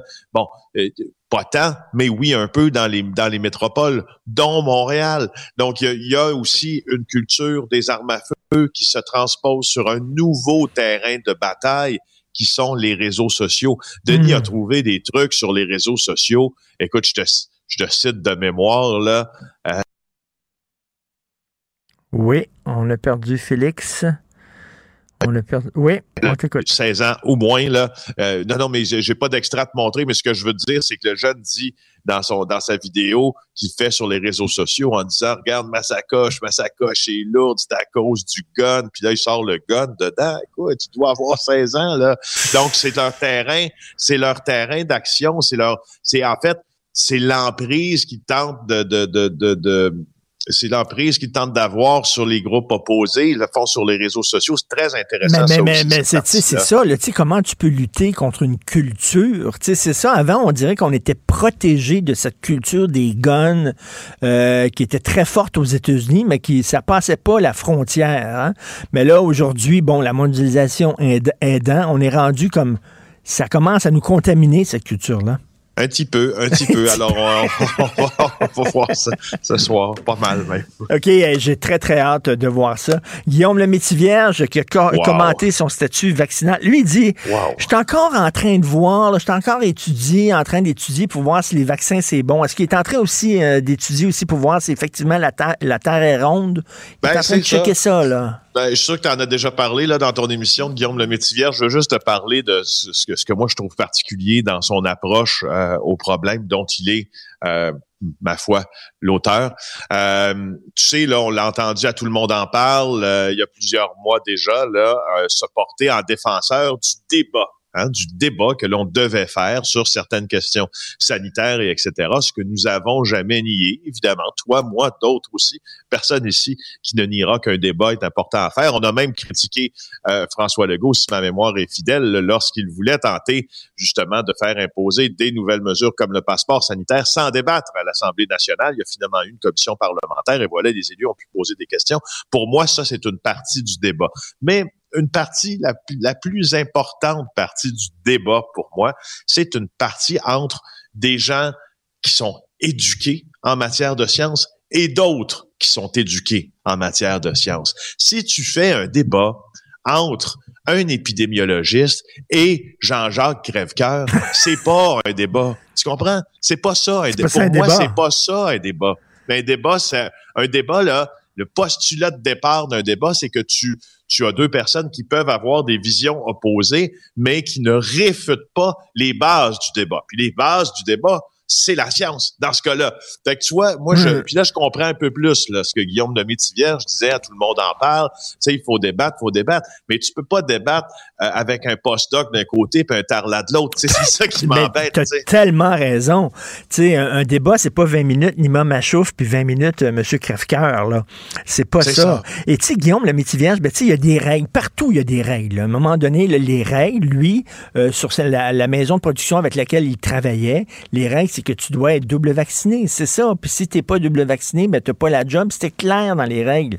Mais là, tu sais, il n'y a pas eu la job. Oui, ici, il y a des règles aussi. Tu dois, quand tu te promènes dans les bureaux de Cube Radio, tu dois mettre ton masque quand tu euh, changes de table de travail, etc. Bon, si tu respectes pas les règles, c'est bonjour, là. Ben, c'est ça. Ben, je, je veux dire, là, à un moment donné, tu sais, il va falloir arrêter de parler de, de, de, de, de Guillaume le Métivierge. Oui, non, Guillaume le Métivierge vivra bien avec les conséquences euh, pour lui de ne pas vouloir se faire vacciner, puis, de, puis, puis il perdra les contrats qu'il perdra. Puis qu'est-ce que tu veux? C'est, c'est, tu sais, il y a, il y, a, une- il y a une partie là-dedans qui est une partie idéologique, mais il y a une partie qui est de la business aussi. Si tu acceptes, si, si toi, tu dis, moi, j'accepte les conséquences de mes actions, ben, euh, comme on dit, euh, ben, bonne chance, Guillaume le métier vierge, puis Eh il ben, perdra les contrats qu'il perdra, puis peut-être qu'il en gagnera d'autres, puis peut-être... Écoute, j'ai entendu... Oh, mon Dieu Seigneur. Richard, j'ai-tu deux secondes Ben pour te parler oui, ben oui, ben oui, ben oui. Aïe aïe. Hier, j'entendais euh, le fameux André Pitre, là. Tu sais, là, André Pitre, là, fait partie d'un des, conspira de, des conspirationnistes les plus en vue du Québec. Ils vont d'ailleurs se faire un genre de festival à la Woodstock, et, ou euh, moi je dirais à la Jim Jones, là, en octobre. Euh, et, euh, et André Pitre commente justement la décision là, de Guillaume le Métivierge de ne pas se faire vacciner dans une vidéo que j'ai regardée hier. Pitre, dans son, dans son fameux studio qu'il appelle Lux Media, tout ça, tout en demandant à peu près à dix reprises aux gens de sortir leur carte de crédit puis de lui faire un don à travers des gens, un genre de délire psycho-religieux incompréhensible, va commencer à dire Guillaume le Métivierge, il fait partie de notre gang maintenant. Pourquoi? Parce que lui a compris. Il a compris quoi? Il a compris que les vaccins, ça n'existe pas, puis c'est pas bon, tout ça. Un plaidoyer, écoute, il vient d'avoir... c'est- il, est- c'est- c'est- il était comme une épiphanie pour André Pitt, là, tu sais, quand, Mais, mais quand- va voir sur la page euh, Facebook de Guillaume le Vierge. Bravo, enfin, t'es avec nous autres. Je t'aimais, mais là, je, je t'aime encore plus. Puis tu que ça. Aïe aïe, Aïe, ça fait mal au cœur quand tu vois ça. Tu dis non, ben ça se peut pas, ça Ben, se peut pas. Il est avec Félix, nous autres, Félix, ça se peut pas. 800 000 personnes ont voté pour Maxime Bernier.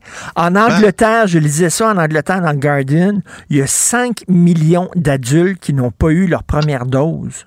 En Angleterre. Quand même. 5 hein. millions. C'est c'est hallucinant, là. C'est hallucinant. La science, c'est fantastique. La science nous a sortis de, de, de, de pétrins inimaginables. Et c'est avec la science qu'on va régler, entre autres, les changements climatiques. C'est avec la science qu'on va, tu sais. Ah, Ah non, Richard, on est, on- nous vivons, comme ils disent en anglais, hein, il y a un mot qui résume bien en anglais qu'on peut traduire en français, nous vivons une fabuleuse époque. Et d'ailleurs, je te laisse en te disant que je t'ai entendu euh, peut-être un peu chialer contre la ministre euh, de la Culture, Nathalie Roy, de la Coalition Avenir Québec, avec Pierre Curzi tantôt. Veux juste te dire qu'il faudrait que tu arrêtes de chialer parce que toi aussi, tu attends ton chèque et tu seras pas payé cette semaine, mon C'est Richard. vrai. Si tu continues à Ben, chialer comme ça. Mon enveloppe brune. J'en ai- J'ai encore reçu ce matin, j'ai encore euh, regardé mes. eh ben oui, t'es t'es payé combien, Martineau? Ah, Sache-le, tu l'auras pas cette semaine, ton. Non, elle est bonne, elle est excellente. Le gouvernement, ils sont super bons dans tout ce qu'il fait. OK. Merci beaucoup, Félix. Bon week-end. On regarde JS ce soir. Salut. Bye. Pour une écoute en tout temps, ce commentaire de Félix Séguin est maintenant disponible en balado sur l'application Cube ou en ligne au cube.ca. Tout comme sa série balado Narcos PQ qui dresse un portrait de l'industrie criminelle à travers des entrevues avec de vrais narcotrafiquants. Cube Radio. Isabelle est en train de vider sa maison qu'elle a vendue grâce à l'accompagnement de l'équipe de Duproprio. Elle quitte avec la fierté d'avoir vendu son espace elle-même. Duproprio, on se dédie à l'espace le plus important de votre vie. Un message d'Espace Proprio, une initiative de Desjardins. Confrontant, dérangeant, divertissant. Richard Martineau, il brave l'opinion publique depuis plus de trois décennies. Gilles Proulx. Bonjour, mon cher Richard. Richard Martineau. Pauvre petit lapin. La rencontre. Point à l'heure des cadeaux. Je serai pas là, là à vous flatter dans le sens du poil. Point à la ligne. C'est très important là, ce qu'on dit. La rencontre pro Martineau. Alors, Gilles, euh, là, le gouvernement a tendu la main aux infirmiers, aux infirmières en disant, écoutez, là, on vous donne 15 000 tout de suite de primes si vous acceptez de travailler à temps plein. Puis une fois qu'on va avoir suffisamment d'infirmiers puis d'infirmières, on va vraiment prendre le taureau par les cornes et revoir vos horaires de travail. Là, pensez-vous que les infirmiers et les infirmières vont accepter ce deal-là ou ils vont dire non? S'il y a de la place pour faire du chantage, bien sûr que c'est pas terminé. Un syndicat, ça n'est jamais satisfait. Un syndicat, c'est toujours d'en demander plus pour en offrir moins. Ne l'oublions pas. Mais en temps, personne, mais personne ne se pose la question à se remettre de cheval de 1 milliard pour les infirmières.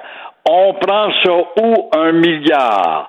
Ah, ben là, on peut dire, oui, mais la CAQ, quand elle était dans l'opposition, elle avait toutes les solutions. Elle devait trouver quelques milliards ou centaines de millions pour mettre au pas les médecins qui euh, se comparaient aux Ontariens ou en Ontario, ça coûte euh, 20% plus cher qu'au Québec, mais c'est pas grave. Il fallait les dépenser. Alors, une fois au pouvoir, la CAQ leur a donné à peu près ce qu'ils voulaient face à l'Ontario. Et puis, euh, tout en ne nous faisant pas oublier les primes pour ci, puis les primes pour ça, primes pour la ponctualité, primes pour la jaquette, primes pour Alouette, etc. Alors, comme on le voit, moi, je pose la question, où est-ce qu'on prend 6 milliards? La seule consolation et l'espoir là-dedans, dans le conflit qui nous intéresse pour les infirmières, c'est d'apprendre que l'Université de Sherbrooke, l'Université de Montréal ont des facultés bondées de jeunes filles et de jeunes gars qui étudient pour devenir des infirmiers ou infirmières. Mais là, s'ils disent non à cette offre-là, là, parce que les autres disent non, le problème, c'est les horaires de travail. Le gouvernement dit, je sais bien que c'est les horaires de travail. Les- ouais, c'est ça, vous, vous aimeriez? Ben, va falloir. Il y a pas.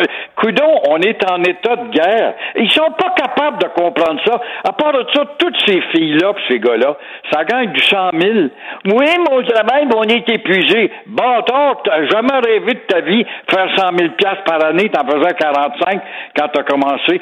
On est en état de guerre. Mais ça, non, non, on est en état de consommation puis de loisirs. Puis ma, ma, ma conciliation, il y en a combien qui ont des familles là-dedans? Des filles seules. Nombre d'entre elles, c'est juste des couples à côté ensemble. Voyons donc mes loisirs, puis ma Gaspésie, ma tante, et puis envoyons donc mon camping, etc. Il y a des limites d'écouter la pouponnière. Le Québec est une pouponnière. On n'est pas capable. Prenons par la main les petits Québécois. Les petits Québécois sont pas capables de s'orienter. On va les prendre par la main. On va créer un beau, beau, beau gouvernement paternaliste et maternaliste à la fois. Moi, je pense qu'effectivement, ils ont, ils ont de la difficulté avec leurs horaires. Mais le gouvernement a dit, on a entendu votre message, c'est correct, on le comprend. Mais là, on ne peut pas enlever le temps supplémentaire obligatoire parce qu'il n'y a pas suffisamment d'infirmiers puis d'infirmières. On est obligé de faire ça. Mais si vous entrez dans le système puis vous êtes nombreux, après ça, on vous le jure qu'on va revoir vos horaires. Là, c'est au, syndicat à dire, est-ce qu'on fait confiance au gouvernement ou pas? Puis s'ils disent non à ça, Gilles, c'est quoi la suite? Ça va être quoi l'autre offre? Il n'y en aura pas de meilleure offre que ça. Il y en Voilà, aura pas. c'est la loi spéciale et il faut qu'elle fasse ou qu'il fasse confiance. Dans un an, il va y avoir déjà quelques centaines d'infirmières qui vont sortir de l'Université de Montréal, de l'Université de Sherbrooke. Alors, non, non, l'espoir est là, puis aura toujours aussi l'immigration, si on pouvait fouiller dans les vrais bassins, mais euh, non. Ça, on va en parler longtemps avec Trudeau, mais Trudeau n'est pas parlable par les temps qui courent. Alors, vous avez vu ça, des policiers hésitent à intervenir contre les gangs. C'est Denis Thériault, son reportage ce soir à JE. Les policiers ont peur de faire l'objet d'allégations de racisme. Fait qu'au lieu d'interpeller un gars quand il regarde, ah, il est noir, je vais fermer les yeux, je vais regarder ailleurs. Ah, vous avez prononcé le mot noir, là, vous, Richard, attention à vous. Oui, si on parlait de la paralysie mentale de la police de Montréal, qui a peut-être, euh, en tout cas, qui a peur, qui a peur d'être accusé de profilage racial, notamment à Montréal-Nord, euh, ça s'appelle perdre le Nord à Montréal-Nord. Et cette paralysie mentale vient bien sûr d'en haut de l'hôtel de ville et du petit gouvernement du Québec, parce qu'on a peur de se faire beurrer. Alors voilà, on en est rendu qu'une justice à deux, trois ou quatre vitesses. On se paralyse avec les Mohawks, on se paralyse avec les voyous de la communauté noire, on se paralyse devant les acidiques, on se paralyse devant tel autre, les vaches sacrées quelque part dans la rue qu'il ne faut pas écraser. Ainsi va la protection et la justice au Québec. La solution, ce serait d'envoyer tout ce monde en psychiatrie pour leur remettre le cerveau fêlé d'aplomb. Et en attendant, c'est pas des maudites farces être policier ou policière. Un policier, aujourd'hui, c'est être un figurant. Tu as déjà fait de la figuration dans des films, toi, mon Richard? Tu te mets là dans un restaurant, tu fais semblant de jaser ou tu es dans la rue, tu fais semblant de manifester. Ben, c'est ça. Un policier, c'est un figurant dans le décor, quelque part dans la rue, rien de plus. C'est tout le temps la même affaire. Peut-être qu'avant, effectivement, euh, il y avait trop de profilage racial, puis les policiers arrêtaient. là, dès qu'ils voyaient un jeune noir là, avec un auto de luxe, ils l'arrêtaient. Puis ça, peut-être c'était trop. Mais là, le balancier est allé trop loin dans l'autre sens. Il y a des policiers, moi, qui m'ont conté la vérité pure, ce que je te dis là. Moi, je vois un gars, là, un noir, qui passe un feu rouge. Ou tu vois, tu veux des nommés. Ben, il dit, je pas pas après. Le gars dit, hey, gars, il a passé sur le feu rouge. Je vois pas. Je sais dans quel trouble je vais m'embarquer. Ça commence à être dangereux quand tu te démobilises parce que tu penses que tu vas passer en déon- déontologie, puis tu vas être euh, traité de tous les mots par tes patrons. Alors, c'est pas bon, c'est est pas bon. un peuple de paillasses. Qu'est-ce que tu veux que je te dise? Bon, on peut pas, on peut pas protéger adéquatement les résidents, mettons, de Montréal-Noir qui sont noirs, là aussi. Là. C'est des Noirs qui sont victimes de la criminalité causée par des gangs de rue noire, là, ça aussi, là. Faut pas l'oublier.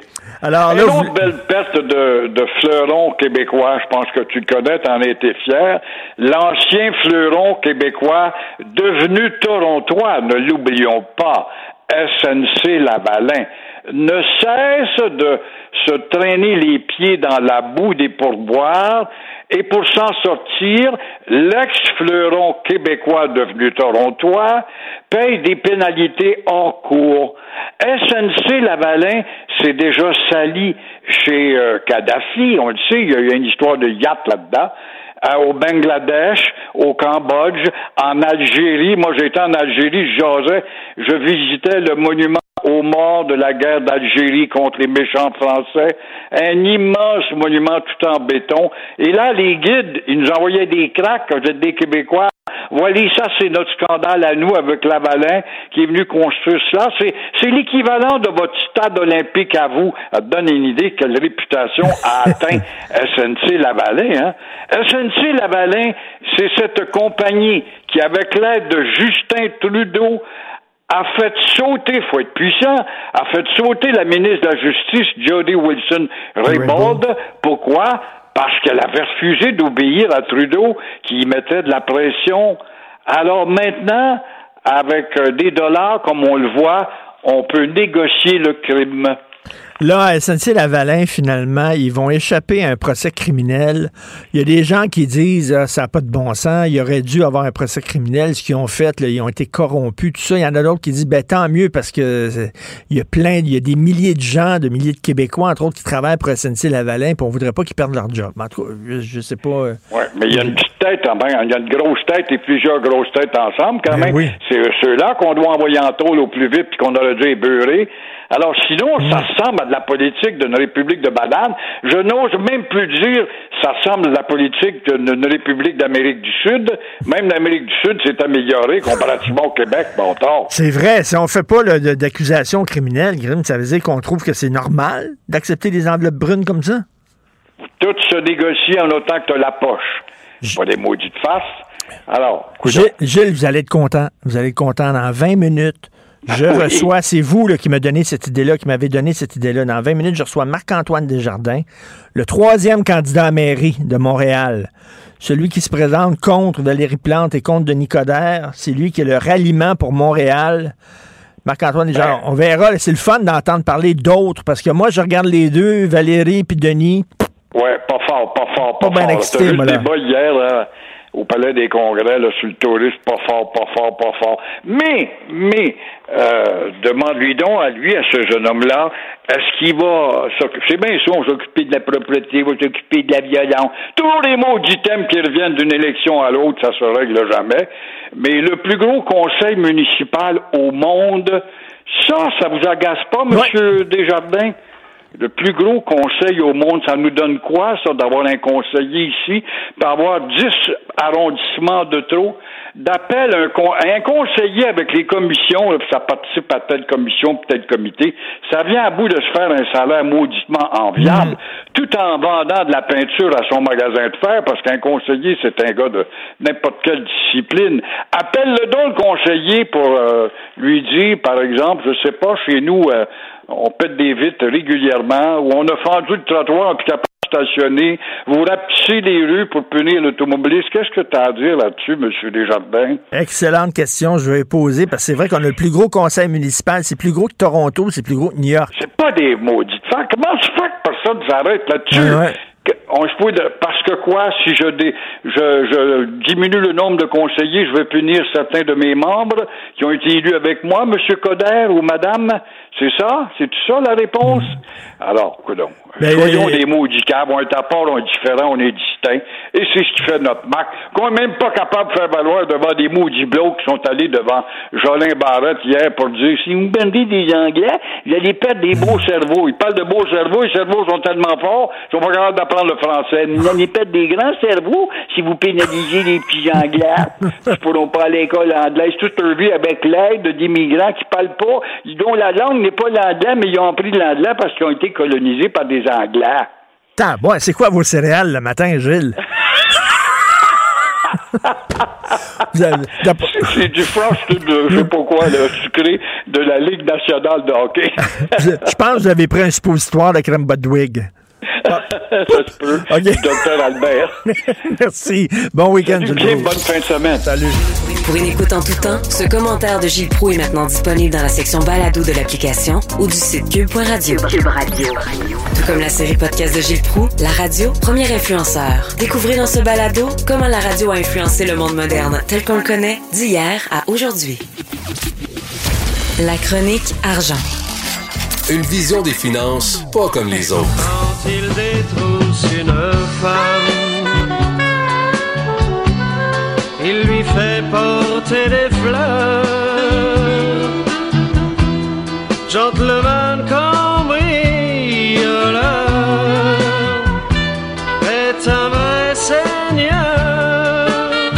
Alors là, Yves, tu, Yves Daou, tu me fais plaisir parce que je suis ces temps-ci en train de lire les Arsène Lupin. Euh, J'ai lu ça tout ce- cet été. Je pense que je suis rendu à mon douzième livre d'Arsène Lupin. J'adore ça. Je suis un fan fini. Mais là, tu es en train de parler, bien sûr, de SNC-Lavalin.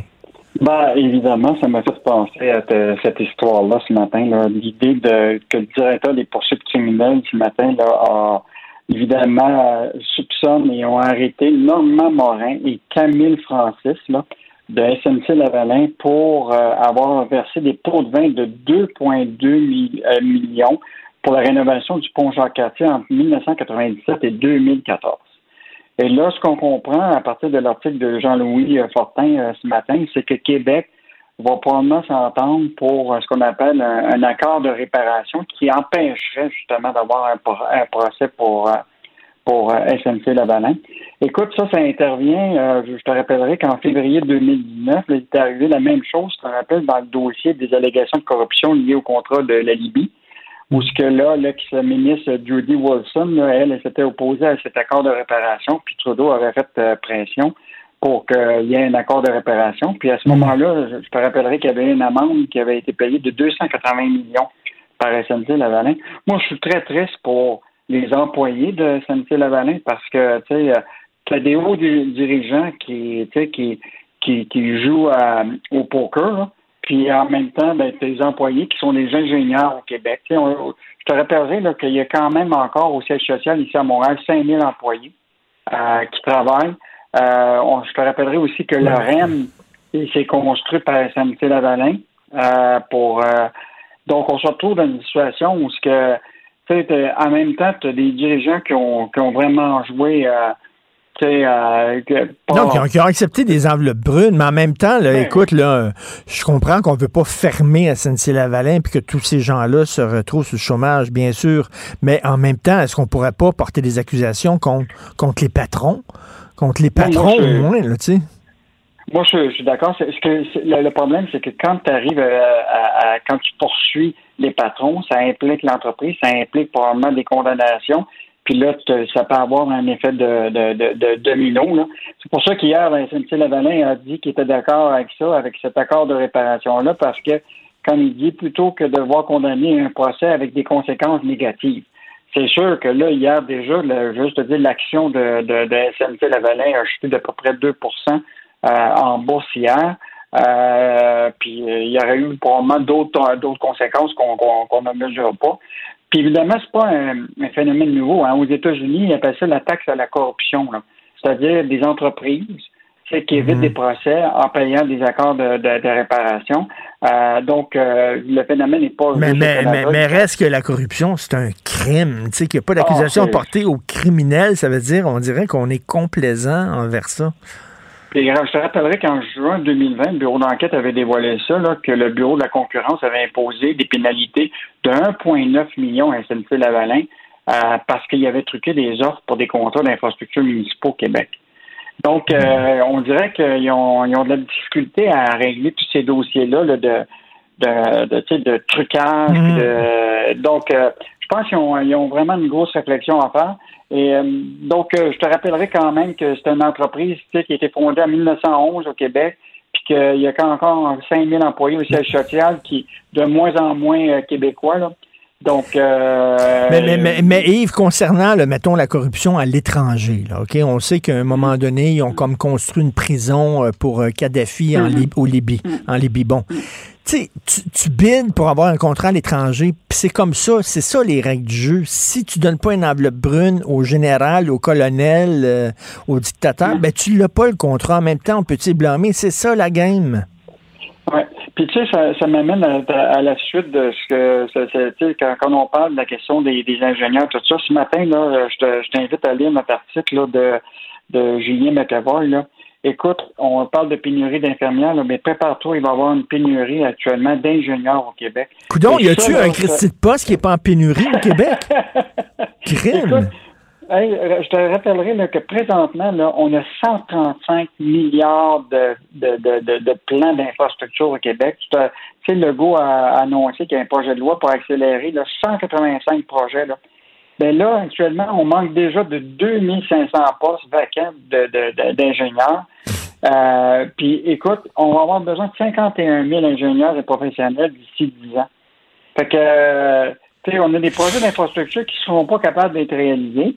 Puis ce matin, l'Association des firmes de génie conseil est sortie en disant dans le reste du Canada, on travaille tout avec des, des contrats basés non pas sur le plus bas soumissionnaire, mais sur les compétences. Ben oui. Sur les plus bas soumissionnaires, ce qui arrive, c'est que tu bides le plus bas, puis là, tu essaies de cacher des affaires, puis là, tu arrives avec des, des frais additionnels, etc., puis les projets s'exposent. Et donc, là, ça permet d'avoir des gens compétents, des gens que tu payes mieux, parce qu'actuellement, ce qu'ils nous disent, le bar- le barème des honoraires professionnels pour les génies conseils n'a pas bougé depuis 2009, euh, 2009 au Québec. Écoute, tu te retrouves avec des ingénieurs qui vont avoir le goût d'aller travailler ailleurs. Mais non, Donc, mais moi, j'en euh, reviens pas, j'en reviens pas, Yves. C'est un sacré bon texte hein, de Julien McEvoy. là, vraiment, c'est un sacré bon texte. Ça, ça veut dire, on parle, tu sais, oh, on va avoir des projets, puis on va mettre de l'argent, puis vous allez voir des autoroutes, puis des ponts, puis tout ça. Mais là, eux autres, ils disent, attends une minute, là, concrètement, là, c'est impossible.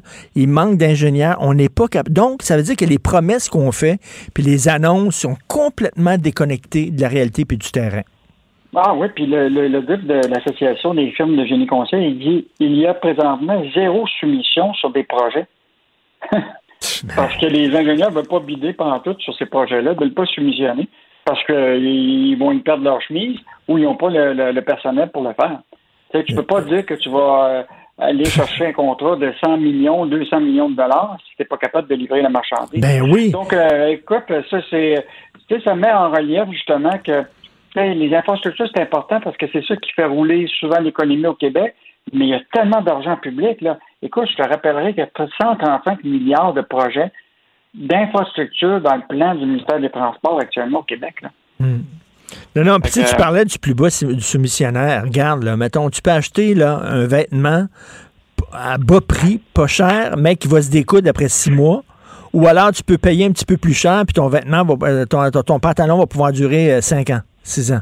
C'est ça. Et- Puis là, ce qu'il expliquait, il expliquait le, le- le- le- le représentant de l'Association des firmes de génie conseil, actuellement, on coupe souvent dans le coût de conception au départ, parce que là, on va aller vite, etc. Mais quand tu conçois mal les affaires, ben, tu les réalises mal. Actuellement, c'est à peu près 4 du pro- d'un projet normalement. Donc, euh, je pense qu'on a un coup de barre à donner dans nos projets d'infrastructure, puis ça va commencer avec, euh, évidemment, la formation de nos ingénieurs. On a, tu sais, euh, je te rappellerai qu'on a l'école polytechnique à Montréal. On a aussi l'école ETS, là. Euh, donc, euh, Attends, ça, ça, c'est les- ça va bien, hein? Pénurie d'infirmières, pénurie d'enseignants, pénurie d'ingénieurs, ça va super bien. Euh, Qu'est-ce qu'on va lire ce week-end? Je vois aujourd'hui dans le journal qu'il y a un dossier sur combien gagne votre mère. Qu'on va Oui, pouvoir ça, lire. tu vas avoir ça euh, euh, ce- pour euh, ce, ce- ce week-end, un dossier euh, excellent en préparation, des, évidemment, euh, des, des élections qui s'en viennent. Puis, du côté d'argent, je veux juste te mentionner deux bonnes entrevues. Samedi, une entrevue incroyable avec le PDG de Simon, Peter Simon. Euh, il investit massivement à Québec dans un centre de distribution. On a visité le centre de distribution, mais au-delà de ça, lui, il a une vision tu sais, par rapport à l'entreprise moderne aujourd'hui, Mm. à visage humain. Euh, très bonne entrevue avec Peter Alors, Simon. on l'aime, Et, Peter Simon. Puis on a une autre entrevue aussi avec Louis Garneau qui vient de sortir un livre. là. Oui. Je suis tombé deux fois. Et euh, donc, on a fait une longue entrevue avec lui à partir de sa maison à Saint-Augustin de, de, des Mares.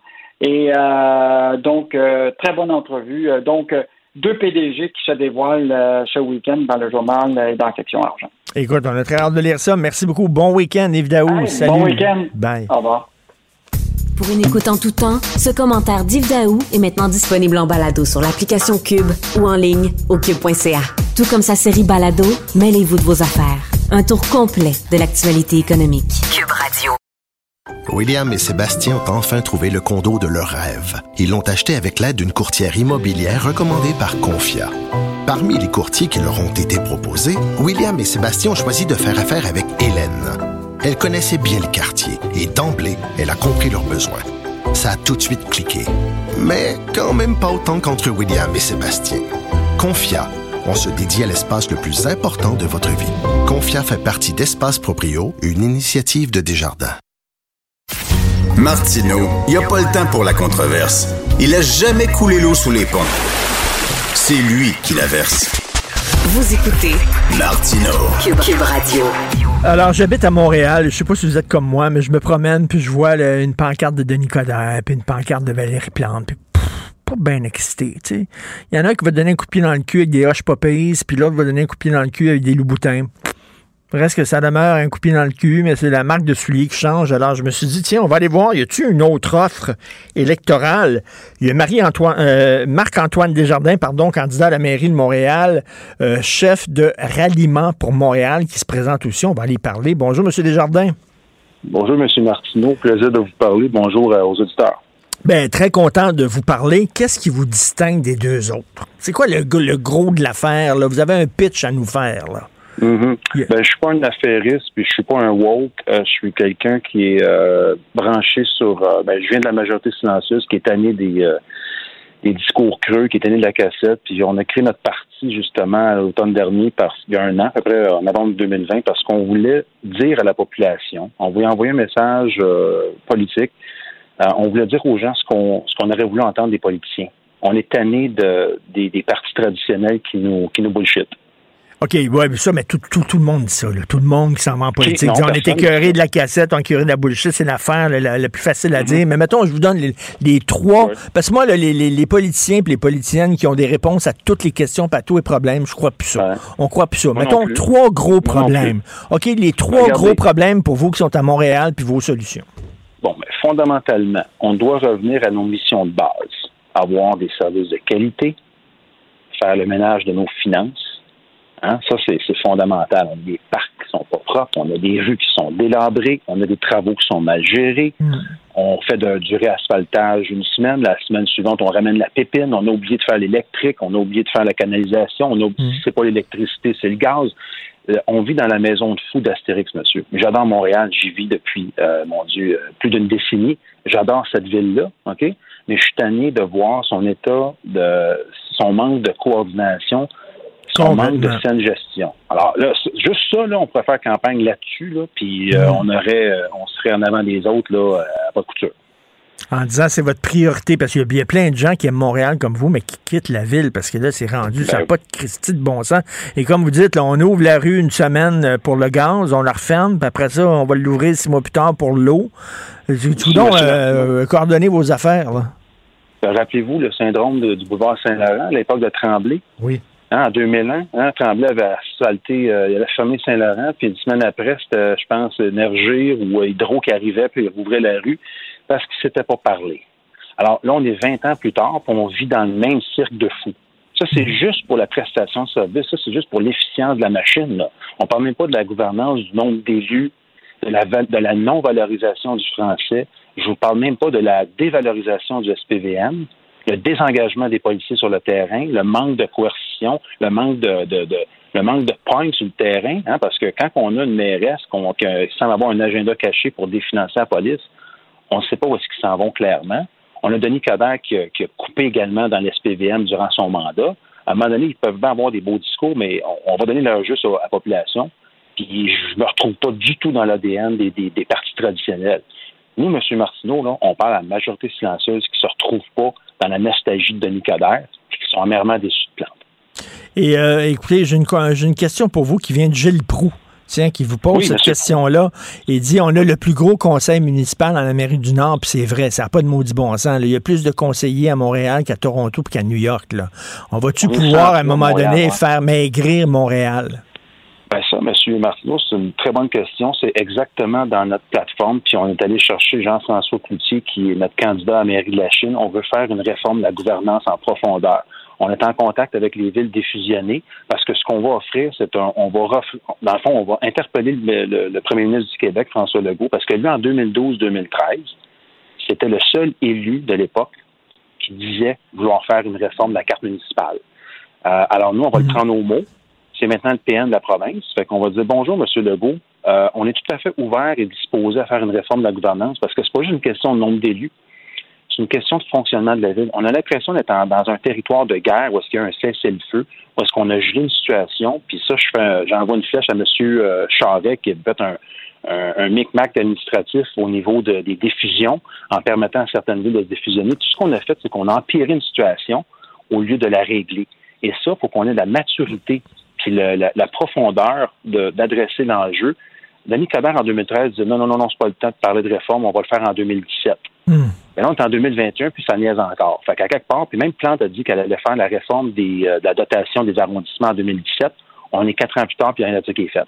Fait qu'à un moment donné, là, c'est même beau dire qu'il y a un nouveau shérif, il y a une, euh, quelqu'un euh, à l'esprit un peu euh, gauche bienveillante, euh, mollassonne. À un moment donné, là, il faut qu'on ramène, qu'on mette l'Église au centre du village, qu'on ramène une approche centriste où qu'on va appliquer les bonnes idées, à la fois progressistes, mais avec un regard pragmatique. Là. Il faut qu'on adresse les vrais enjeux, M. Martineau. Et le- les relations avec la police, là, on sait qu'avec Valérie Plante, ça va mal. Ben là, elle, a- elle, a- elle, son candidat pour être maire de Montréal-Nord. Montréal-Nord, c'est un des endroits les Ben plus ouais. criminalisés, là, qui a le plus de problèmes. Là, a pris un gars, un ancien policier, qui aurait, qui aurait, hein, c'est important le conditionnel, mais fait couler des informations euh, sensibles à des membres de gangs de rue. C'est pas fort. Les policiers, là, sont vraiment pas contents. Comment vous allez rétablir la confiance? Puis là, on voit aujourd'hui que les policiers, ils ont peur d'interpeller des gens racisés parce qu'ils ont peur de se faire Ouais. dire qu'ils sont racistes. Donc, comment vous allez Ben, faire il faut- rétablir la confiance avec la police? Ben, il y, a, il y a deux choses. Premièrement, ça, doit venir du discours de la, du premier magistrat de la ville, hein, la- du maire de Montréal. Il doit y avoir un discours de valorisation du SPVM. On doit, encourager le travail de nos policiers sur le terrain, les patrouilleurs, ceux qui vont mettre de la pression sur le, sur le, le criminel, sur le crime, qui vont faire de l'enquête, de la recherche d'informations pour justement donner ça aux enquêteurs de façon euh, succ- successive. Il faut valoriser le travail de notre force de l'ordre. Deuxièmement, on doit travailler aussi en amont. Mais là, Plante, elle a un discours bizarre, parce qu'en 2018, elle parlait de définancer la police. Là, pendant que la pression revient, puis qu'on voit que le crime organisé revient, puis qu'il y a des gangs de rue, puis que ça pète à tous les jours, là, ah, tout d'un coup, elle change son discours, elle dit qu'elle aime la police. Moi, je vais vous dire, elle aime elle aime de façon ponctuelle la police parce que quand ça fait son affaire, elle va dire qu'elle l'aime. Puis quand que finalement euh, sa base électorale euh, réclame autre chose, elle va dire autre chose. Fait qui est vraiment Valérie Plante, ça on ne le sait pas. Denis Coderre, on a écouté son disque. Je pense que c'est le temps de changer de disque puis de donner une nouvelle direction à Montréal. Parce que vous, vous, vous, étiez, ben, vous étiez présenté avec Denis Coderre, puis vous avez ça à Oui. quelqu'un. Qu'est-ce que vous lui reprochez? Ben, ce qui arrive, c'est que je, me suis, je viens me présenter indépendant dans le plateau Mont-Royal. Moi, je vis dans le plateau depuis 2011. J'ai une voiture en passant, puis je fais du vélo 12 mois par année, puis je suis végétarien. OK? Alors, euh, puis je bois de la 50.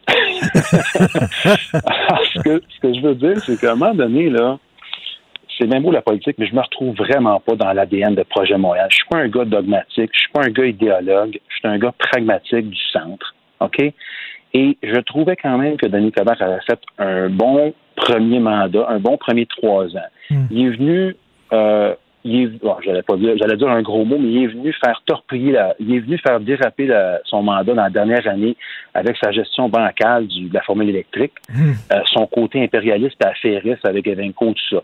J'avoue que j'avais beaucoup de misère avec ça. Puis une semaine après, la, cam- après le début de la campagne, je parlais au directeur de- d'élection de, de la campagne de Denis Coderre. J'ai dit, non, saviez-vous qu'il y avait une campagne électorale qui était là? J'étais vraiment déçu. Mais l'homme comme tel, il est sympathique. Comme Valérie Plante, c'est du bon monde. Là. OK, c'est pas du monde méchant. Mais je pense juste que malheureusement, ils répondent pas aux aspirations de la population. Et vous, vous êtes un gars du plateau, mais vous n'êtes pas Luc Ferrandez. C'est-à-dire, vous n'allez pas vous réveiller à 3 heures du matin puis changer la direction des rues rien pour faire chier le monde.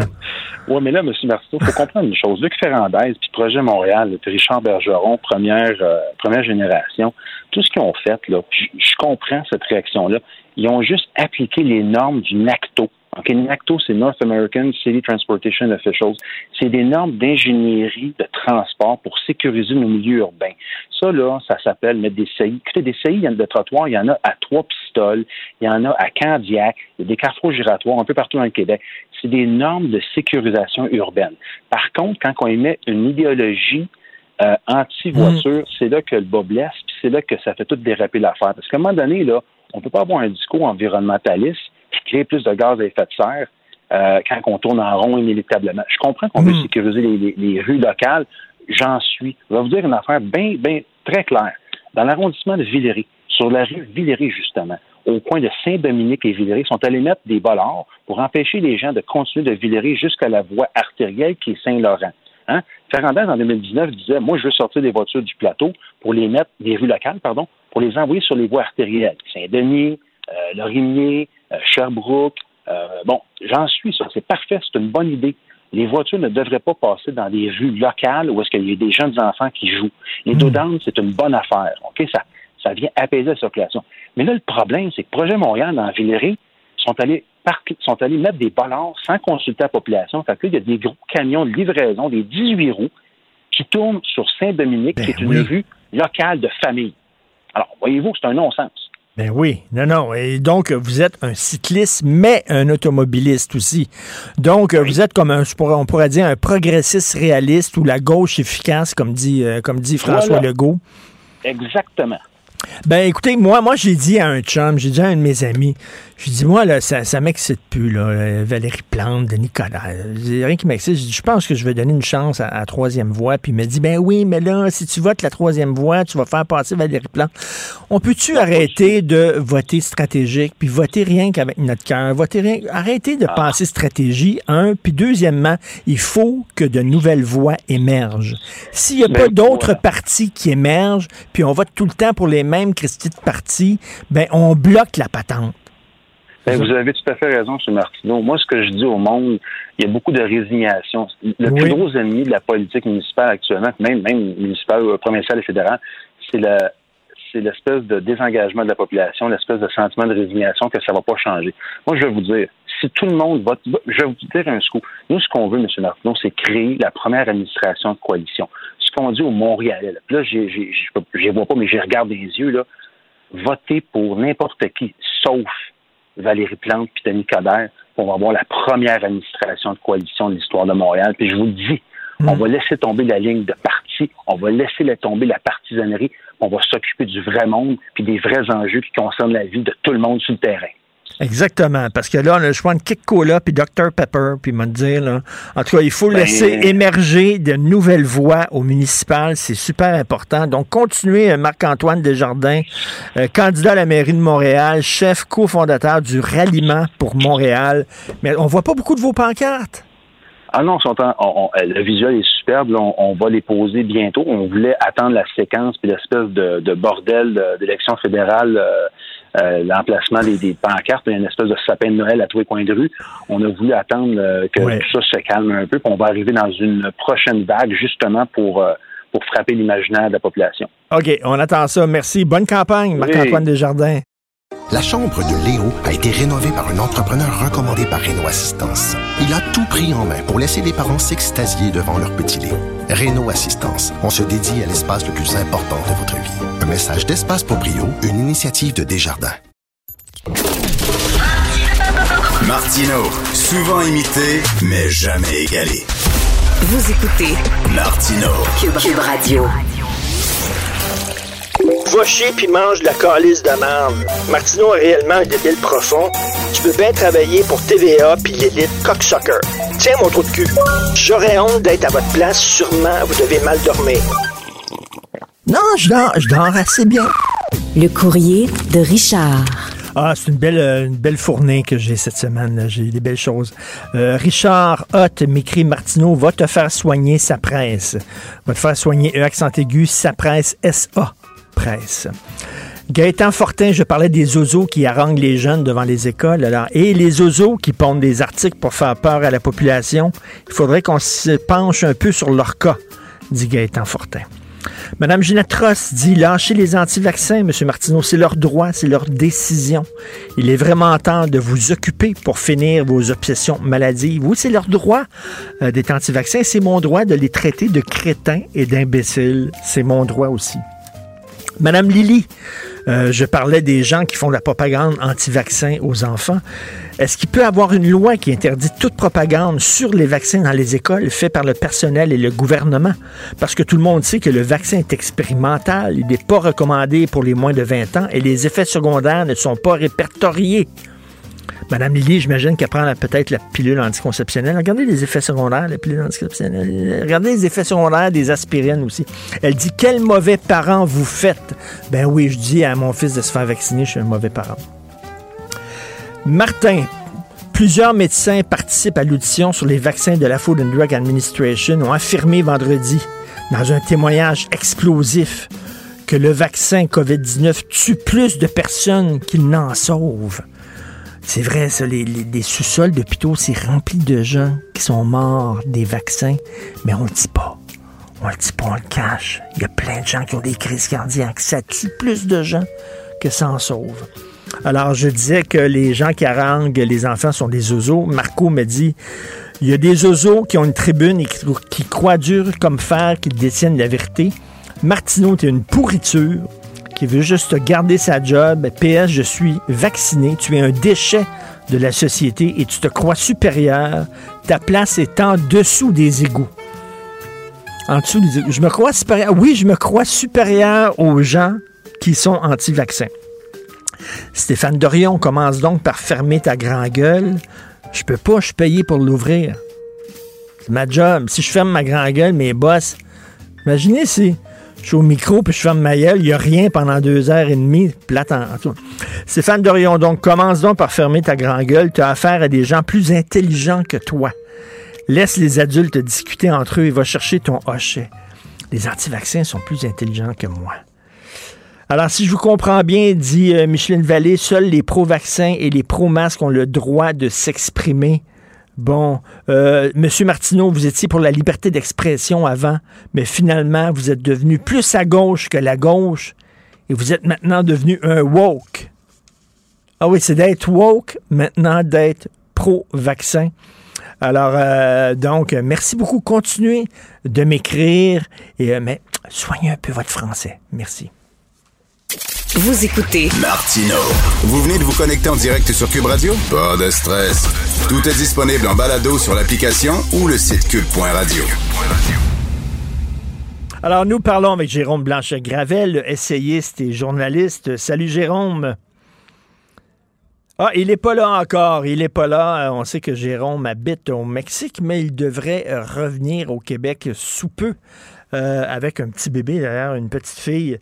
Donc, euh, il veut revenir sur les élections fédérales, puis il veut nous parler aussi de la crise à la frontière américaine, la frontière mexicaine, euh, parce que Joe Biden, il chialait beaucoup contre Donald Trump en disant que ça n'a pas de bon sens, il veut fermer la frontière, ça n'a pas d'allure. C'était des Mexicains à l'époque qui voulaient rentrer aux États-Unis. Trump, il dit, il y en a beaucoup trop, on va construire un mur. Et là, Biden qui chialait contre Trump, ben Biden qui se retrouve dans la même marde. Parce que tu beau avoir congédié Trump, ça n'a pas fait disparaître le problème, sauf que là, ce ne sont plus des réfugiés mexicains qui veulent entrer aux États-Unis, ce sont des réfugiés haïtiens qui passent par le Mexique et qui veulent entrer. Et là, soudainement, regardons ça, euh, Joe Biden qui est rien avec le même problème. Salut Jérôme. Oui, bonjour, salut Richard, ça va? Bien, ça va, c'est ça. Donc, euh, les Américains pensaient qu'en faisant disparaître Trump, ça ferait disparaître les problèmes que Trump voulait régler. Non, les problèmes sont toujours là. La preuve, la frontière américaine. En fait, c'est même euh, c'est pire que jamais. Hein. Euh, c'est incroyable de voir la complaisance en fait des médias américains, en particulier envers Biden, qui, parce que lui est du bon bord, ben ce serait pas ce serait pas de sa faute. Hein. C'est vrai que c'est pas totalement sa faute. Évidemment, Biden ne contrôle pas l'Amérique centrale. mais ce que je veux dire, c'est que évidemment, quand c'était Trump, c'était inhumain. Euh, c'était raciste, c'était intolérant, alors que maintenant c'est Biden. Alors, euh, ben, c'est comme euh, c'est un drame humain sur lequel il n'y a pas tout le contrôle. Donc, c'est quand même très ironique. Encore une fois, c'est pas la première fois qu'on en parle, mais le deux poids deux mesures dans les médias, c'est assez frappant. Mais donc, c'est pire que jamais. La, crise à la frontière, c'est pire que jamais. Il n'y a, jamais eu autant de réfugiés depuis depuis 15 ans.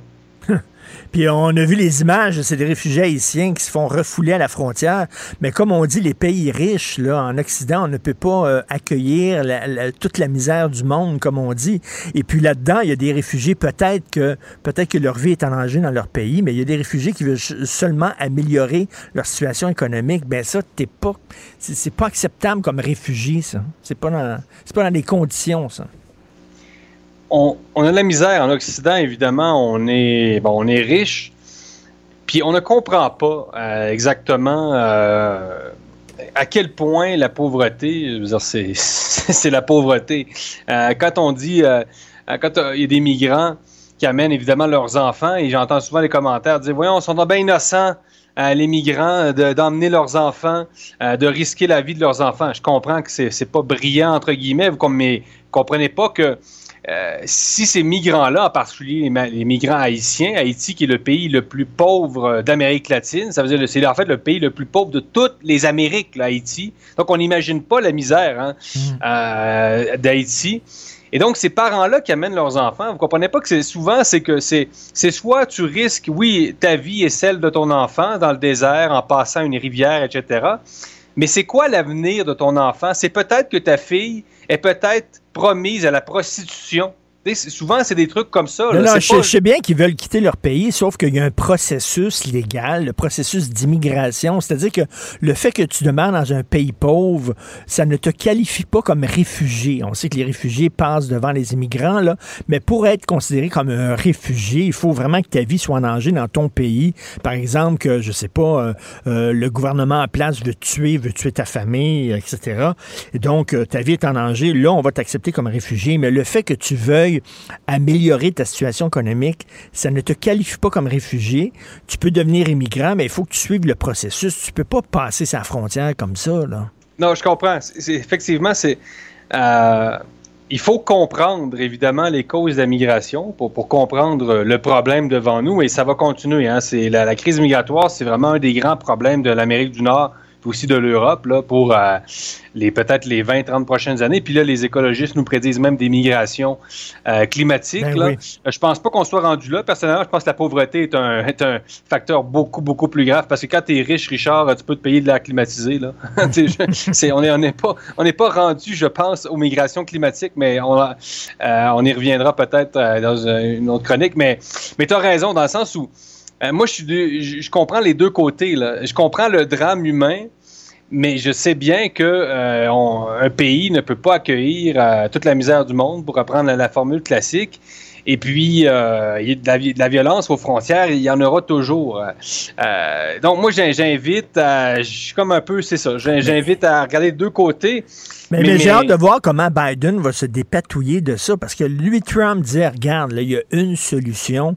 On a une frontière qui est tellement grande, on peut pas mettre des gardes frontières là, à, tout, à, à toutes les 15 mètres, ça n'a pas de bon sens. C'est une des plus grandes frontières au monde. Donc, euh, on est obligé de construire un mur. Bon, Biden était contre ça.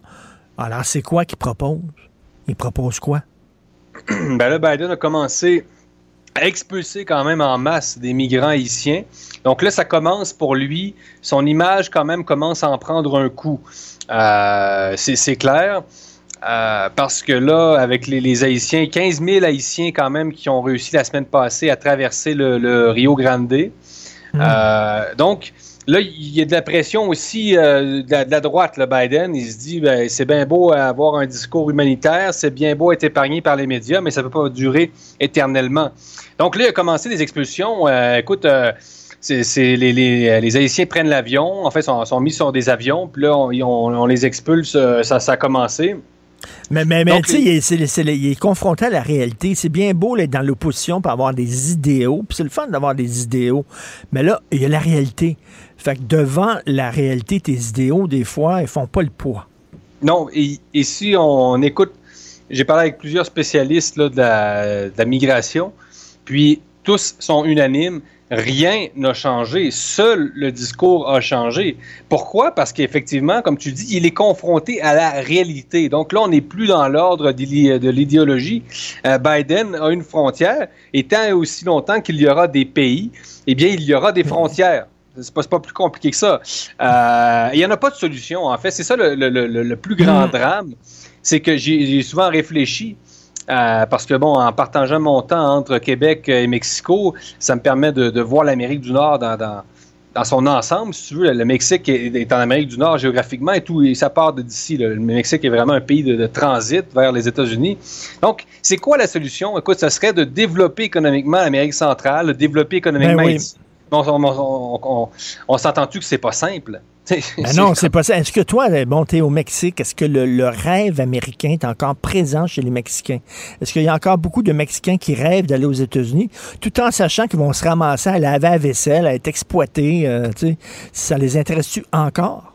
Oui, écoute, le, n'y a, pas, euh, il a pas une famille au Mexique qui n'a pas au moins un membre à Los Angeles, qui n'a pas au moins un membre à New York, euh, à Miami.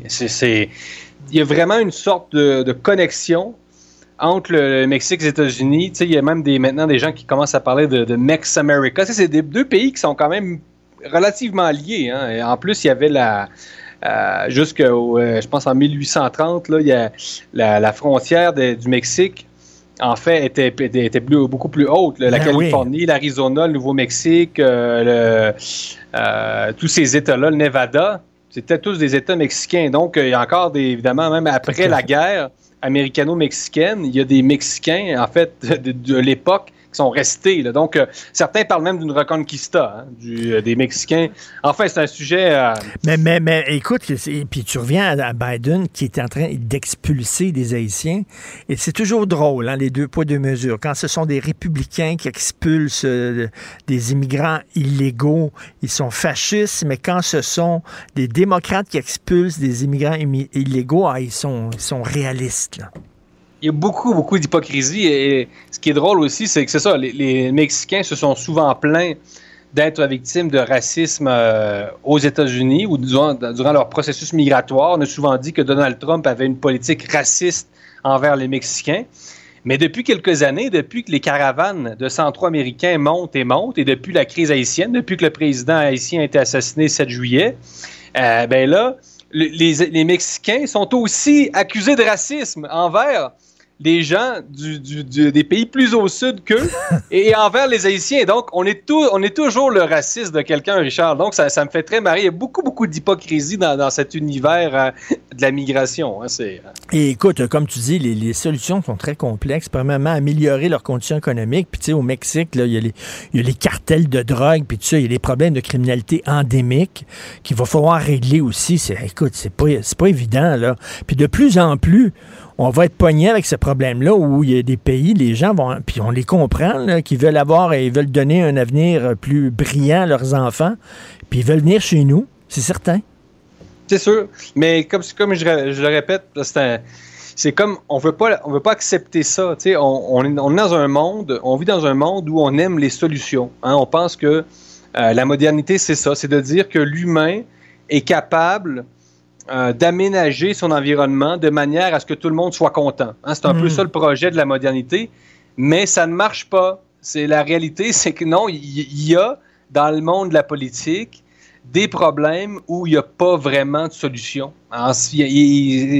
Et par exemple, les changements climatiques, est-ce qu'il y aura une solution? On espère tous que oui, mais peut-être qu'il n'y en aura pas une. euh, je veux dire, il n'y aura pas de solution miracle. Et l'immigration, c'est pareil. Donc, quand je dis, veux dire, il, va, il va continuer à avoir des gens, ils vont continuer à affluer parce que c'est des pays des pays de misère. Donc, ben oui, c'est ça. Euh, Puis même à, Haïti, il y a des gens qui disent, coudon, est-ce qu'on va, on va devoir mettre ce pays-là sous tutelle?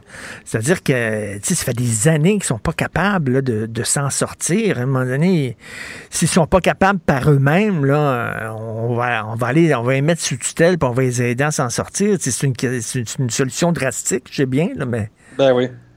C'est pas évident. Et écoute, euh, je, veux euh, te, parler aussi, parce que je parlais à, une journaliste française euh, qui me disait que l'étoile de Justin Trudeau avait, avait beaucoup pâli en France. Toi, de l'étranger, tu vois ça comment? On dirait que Justin, il n'est plus, il est plus le même homme. Là.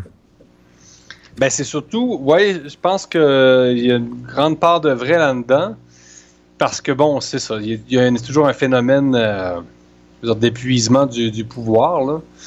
Euh, mais ce qui, est, ce qui est sûr, c'est que le rayonnement du Canada à l'étranger, à l'international, n'est plus le même. Le Canada, ça m'a beaucoup frappé durant la, campagne électorale.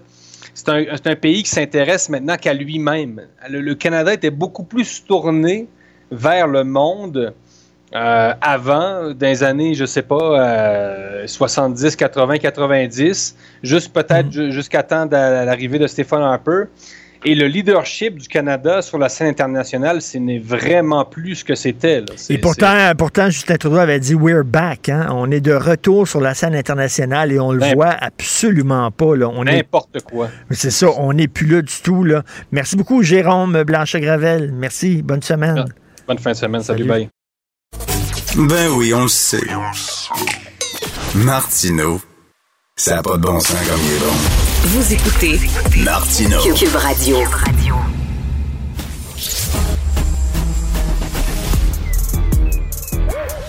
Mathieu Bocoté. Il représente un segment très important de l'opinion publique. Richard Martineau. Tu vis sur quelle planète? La rencontre. Je regarde ça et là, je me dis, mais c'est de la comédie. C'est hallucinant. La rencontre. Bocoté. Martineau. Alors Mathieu, je suis extrêmement choqué par la une de Paris Match. On sait que euh, Éric Zemmour, qui est un homme controversé, va, probablement se lancer là, euh, il va euh, se présenter comme au présidentiel. ses adversaires veulent sa peau à tout prix. Et là, Paris Match l'a mis en première page une photo de lui dans la mer avec sa maîtresse dans ses bras. On sait qu'il est marié, mais là, il a une relation avec une de ses principales conseillères. Et on met ça en première page. Tu dis, attends une minute, là, on est rendu là dans la presse française? Alors, toute l'ambiguïté, c'est Paris Match. Hein. C'est-à-dire, Paris Match est un titre qui appartenait quand même à la presse mainstream. C'était la version people, l'aile people de la presse mainstream, disons ça avec des, des bons mots français. Or, et, il y avait aussi, il y a la presse euh, qui raconte vraiment, il y a la presse People, il y a la presse euh, de paparazzi, mais c'est pas match normalement. Et là, quel, quel signal envoie Paris Match ici? C'est qu'il est normal désormais de violer la vie privée, de violer l'intimité, de s'emparer de l'intimité d'un homme, de sa vie privée, de ce qu'il n'offre pas au public pour, euh, pour faire son procès au nom d'une conception fanatique de la transparence, au nom d'une conception complètement, euh, je dirais, nord-américaine du fait qu'on doit tout savoir de la vie privée d'un homme si on veut voter pour lui un jour. Euh, en plus, c'est un article d'une grande hypocrisie parce que bon, on voit les photos qu'on voit, mais au même moment, on le texte lui-même ne dit rien.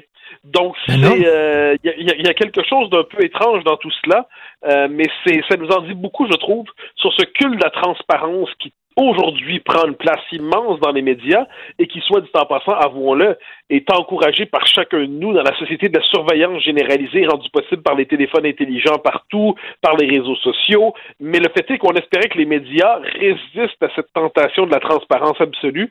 Sur ce coup-là, manifestement, ils ont décidé de participer à une campagne de, finalement une campagne de pour, pour jeter à oui, mais On l'attaque pas, on l'attaque pas sur ses idées. On dit qu'il a une maîtresse. Écoute, comme s'il y avait aucun politicien avant dans l'histoire de la France qui a eu une maîtresse vraiment. Puis c'est une photo prise au téléobjectif. C'est vraiment dégueulasse. Et, ah, euh, on, on, parle absolument pas de ses idées tout ça. Est-ce que, écoute, Mitterrand à l'époque avait non seulement euh, une maîtresse, mais il y avait une fille illégitime qui avait eu avec une autre femme. Tous les journalistes connaissaient l'existence de cette fille-là. Personne n'en parlait. Oui, absolument. Puis apparemment Mitterrand, ce qu'il faisait, c'est que quand c'était inévitable que ça allait filtrer, eh ben, il laissait passer ça dans la pire de la presse d'extrême droite, comme on dit, pour qu'on dise, ben, vous voyez d'où ça sort, tout ça relève d'une espèce de fantasme et d'un complot. Et, mais le commun des journalistes refusait de parler de ça, et je pense que ça nous en dit beaucoup sur l'américanisation de la mentalité en France, l'américanisation des mœurs, le culte de la transparence globale, c'est-à-dire on n'accepte plus cette idée, un, justement l'intégralité de la vie d'un homme n'est pas faite pour le public. Deux, qu'on peut être un bon dirigeant tout en ayant une vie privée plus complexe que conventionnelle, disons ça comme ça. Et je trouve qu'à travers tout ça, c'est une espèce de sans-gêne absolu. On décide de s'emparer de ce qui relève de l'intime en oubliant, en oubliant que ce droit à la transparence n'est rien d'autre qu'une méthode qui relève du totalitarisme, mais c'est un totalitarisme euh, dans, dans les circonstances, c'est-à-dire tous les domaines de la vie nous appartiennent, on peut s'emparer de tout et on ne se reconnaît aucune limite d'une manière ou de l'autre. Non, c'est très grave ce qui s'est passé sur ce coup-là. Euh, et pour l'instant, la classe politique française est gênée, la classe médiatique, une partie l'est aussi, mais euh, le, le, le, mauvais coup a été fait finalement. Mais est-ce que ça va aider euh, Éric Zemmour? Je voyais Éric Nolot là, en France, ceux qui connaissent le, bon, les, les médias français, vous le connaissez, c'est pas quelqu'un qui est près d'Éric Zemmour puis qui est dans la même mouvance, absolument pas. Et lui se dit extrêmement choqué. Il a pris la défense de Zemmour, donc ça pourrait à la limite euh, aider Éric Zemmour. En fait, c'est que c'est un joyeux duo, ces deux-là. C'est-à-dire les deux Éric, comme on les appelait autant on n'est pas couché, ils animent une émission ensemble, euh, Zemmour et Nolo, mais ils sont vraiment pas sur la même ligne idéologiquement. Et ils sont un peu l'incarnation de la possibilité d'une amitié qui soit pas simplement euh, sous le signe de l'homogénéité idéologique. C'est-à-dire, ils sont pas d'accord sur tout, et pourtant ils sont amis et ils le sont vraiment. C'est quelque chose de bien. Et mhm. moi, là-dessus, moi j'ai un culte de la loyauté en ces matières. On défend ses amis quand ils sont attaqués, qu'on soit d'accord, pas d'accord, à mhm. moitié d'accord, on s'en fiche. Sur le fond des choses, quand ses amis sont attaqués, on les défend et c'est ce qu'a fait Nolo dans les circonstances et il a bien fait. Ensuite, comme je dis, qu'on pense ce qu'on veut des idées de Zemmour, que, euh, que comme certains zozos le font, qu'on le réduise à certaines petites phrases ou qu'on ait pris la peine de lire ses livres ou qu'on ait réflexion d'ensemble sur ce qu'il fait, parfait. Mais décider d'exposer la vie privée d'un homme, je trouve que ça relève de méthodes qui sont celles de voyous. Écoute, j'espère qu'il y a eu une longue discussion dans les officines de Paris Match, qu'il y a eu des gens qui étaient contre, euh, tu sais, qu'il y a eu une discussion avant de faire ça, parce que tu regardes la, la, une, tu dis, mais comment ils se sont rendus jusque-là? Vraiment, on s'en foutu qu'il y a une maîtresse ou pas, là. Comme si. et, puis si c'était, mettons, quelqu'un qui était plus à gauche, qui avait une maîtresse, on l'aurait protégé. Je suis convaincu. C'est encore deux poids, deux mesures. Mais bien sûr, c'est que c'est là, on est sur le mode contre lui, tout est permis. Contre lui, tout est permis. C'est pas très surprenant. Mais, mais je, je moi, je, trouve que c'est tout ça s'alimente d'une même logique. C'est-à-dire, les médias sociaux, j'y reviens parce que c'est important pour moi, chacun avec son téléphone, on crée les conditions d'un espionnage universel et horizontal. Nous sommes tous des agents aujourd'hui des GAFAM. Nous espionnons tous d'une manière ou de l'autre. Euh, et, moi, je, je, vois ça, c'est assez fascinant. J'ai, quelquefois, je me rappelle une fois une conversation avec un ami dans un restaurant. Euh, je, je, la retrouve en plus mal retranscrite sur une page Facebook quelques heures plus tard. Quelqu'un avait vaguement écouté et avait, s'était dit que, ben, puis que j'étais un peu connu, on avait le droit de rapporter ma conversation. Alors ça, aujourd'hui, ça peut, ça peut aller très loin, cette affaire-là. Et, euh, et, le fait est que nous ne savons plus ce qu'est l'intime, le privé. Nous croyons que, et, le mot transparence, qui passe pour un beau mot dans la langue française, est un mot assez inquiétant, moi, je trouve. Mm. Parce qu'il exige des êtres humains, justement, qu'il n'ait plus de place pour leurs contradictions, leurs secrets, leur vie intime, ce qui se dérobe à l'image publique qu'ils offrent d'eux-mêmes. Euh, c'est compliqué une âme humaine, c'est compliqué une vie humaine, c'est pas toujours simple une vie humaine. Et le propre du privé, c'est un lieu de gestion de ces contradictions sans être exposé au domaine du, au domaine public et là, qu'est-ce qu'on a vu? On voit la presse qui décide, en fait, de s'emparer de la vie d'un homme parce qu'effectivement, c'est probablement, il n'est pas dans le bon camp. Il y a des gens qui vont dire, oui, mais on a fait subir la même chose à François Hollande. Bon, rappelez-vous, François Hollande était amoureux de Julie Gaillet, cette, euh, cette comédienne, et il avait à un moment donné décidé de traverser, euh, de traverser Paris euh, sur un petit scooter pour aller retrouver son amoureuse. Il avait l'air d'avoir un petit gars, il avait l'air d'un petit gars de 16 ans qui était tout content de voir sa première blonde. Et les photos avaient circulé. Moi, je dis, écoutez, c'est pas la même chose. Premièrement, on parlait ici d'un président. Il était président de la République, ce que Zemmour n'est pas. Et deuxièmement, le gars euh, avait mis son service secret dans l'embarras. Il avait vraiment, mais il avait vraiment, écoute, il était parti sans, sans, sans euh, garde du corps. Euh, il aurait pu mettre la République dans l'embarras si jamais il est arrivé quelque chose. C'est pas la même chose. Mais, mais, mais je m'en souviens très bien. Et moi, j'avais écrit une chronique dans le journal à ce moment-là en disant qu'en dernière instance, ça nous concerne pas avec qui il couche. Je veux dire, à la rigueur que ces services qu'il y ait cette discussion avec ces services secrets, mais moi, moi là-dessus, je suis, je vais, je vais très loin sur ça. Je pense que fondamentalement, le, les hommes, les femmes n'ont pas à s'offrir au public. Et accepter de gouverner, ça ne veut pas dire accepter de s'offrir à la manière d'un corps offert à tous pour que chacun puisse directement cracher sur lui, tout savoir et ainsi de suite. Donc même sur le coup de Hollande, moi j'avais dit, mais ça ne nous concerne pas, ça ne devrait pas être d'intérêt public. Là, je, comprends tes arguments qui me semblent défendables sur ce coup-là, euh, vraiment. Mais en dernière instance, pour moi, c'est une tendance qui, euh, qui me peu. Hmm. C'est quand même la même tendance, c'est-à-dire ce, droit d'espionner, ce droit de s'emparer de la vie d'autrui. Donc, devant tout cela, devant tout cela, mes, mes, mes réserves sont tu, Tu, sais, tu sais, euh, Mathieu, tu sais, Mathieu, tu étais, une, personnalité publique au Québec, tu étais connu, mais le Québec est un village, puis tout ça. Là, tu es en France, ton émission va très bien, ça va faire kaboum, tu vas devenir une grosse vedette et tu vas avoir des adversaires extrêmement coriaces, des gens qui détestent ces news, qui te détestent là-bas, et tu vas voir que les adversaires là-bas sont pas mal plus méchants qu'ici. Et euh, ça va être autre chose. déjà. Ah, mais je sais déjà tout ça. Non, non, je vois ce qui s'en vient. Euh, je, je, je, vois très bien ce qui s'en vient. Je vois des gens qui veulent nous, nous dégommer d'une manière ou de l'autre. Je vois tout ça. Ça fait partie. Cela dit, c'est assez particulier. C'est-à-dire dans, dans, dans la, ça prend pas longtemps pour dans le petit milieu parisien, on s'entend, pour que manifestement ce, le travail trouve son écho, donc euh, les gens sont très gentils, très aimables en disant continuez, lâchez pas. Mais évidemment que viendront tôt ou tard les euh, les portraits assassins, viendront tôt ou tard les reportages fielleux, viendront tôt ou tard les chroniques assassines. Bon, et puis il y en a qui chez nous qui vont dire ah ah ah formidable, mais ça fait partie de la vie, je ne m'en fais pas exagérément. Ça fait partie de la vie. La vie publique aujourd'hui vient avec une part de polémique plus grande qu'hier, et les plus grands prêcheurs de tolérance sont normalement ceux qui voudraient ensuite condamner à la peine de mort sociale ceux avec qui ils sont en désaccord. Nous savons tout cela. Écoute, en terminant, je te remercie parce que tu me fais un sacré beau cadeau ce week-end. Tu vas recevoir ton émission à CNews, Alain Finkielkraut, et je vais regarder ça avec les orteils en éventail. Vraiment, ah, ben là. Je suis heureux. Hein. Je reçois, je reçois Alain Finkielkraut, qui est un philosophe admirable, pour son dernier livre, L'après-littérature. Je suis très heureux de le recevoir. C'est demain, 20h heure de Paris, euh, deuxième partie de l'émission, et euh, donc 6 heures de moins euh, euh, c'est 14 heures euh, à Montréal. Ah. Donc, au, grand plaisir. Pour vrai, ça va être un, bonheur de faire cet ben, entretien. Mais Buck et Fink, on s'en reparle lundi. Bon week-end, bonne émission demain. Salut, bye.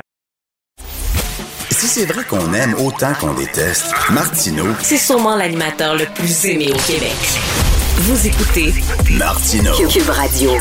Alors, David Bowie avait une chanson qui s'intitulait I'm Afraid of America. Euh, ça pourrait quasiment être le titre du dernier livre de Raphaël Jacob, que vous connaissez très bien, politologue, chercheur, spécialiste de la politique américaine. Son dernier livre s'intitule L'Amérique au bord du gouffre. Salut Raphaël.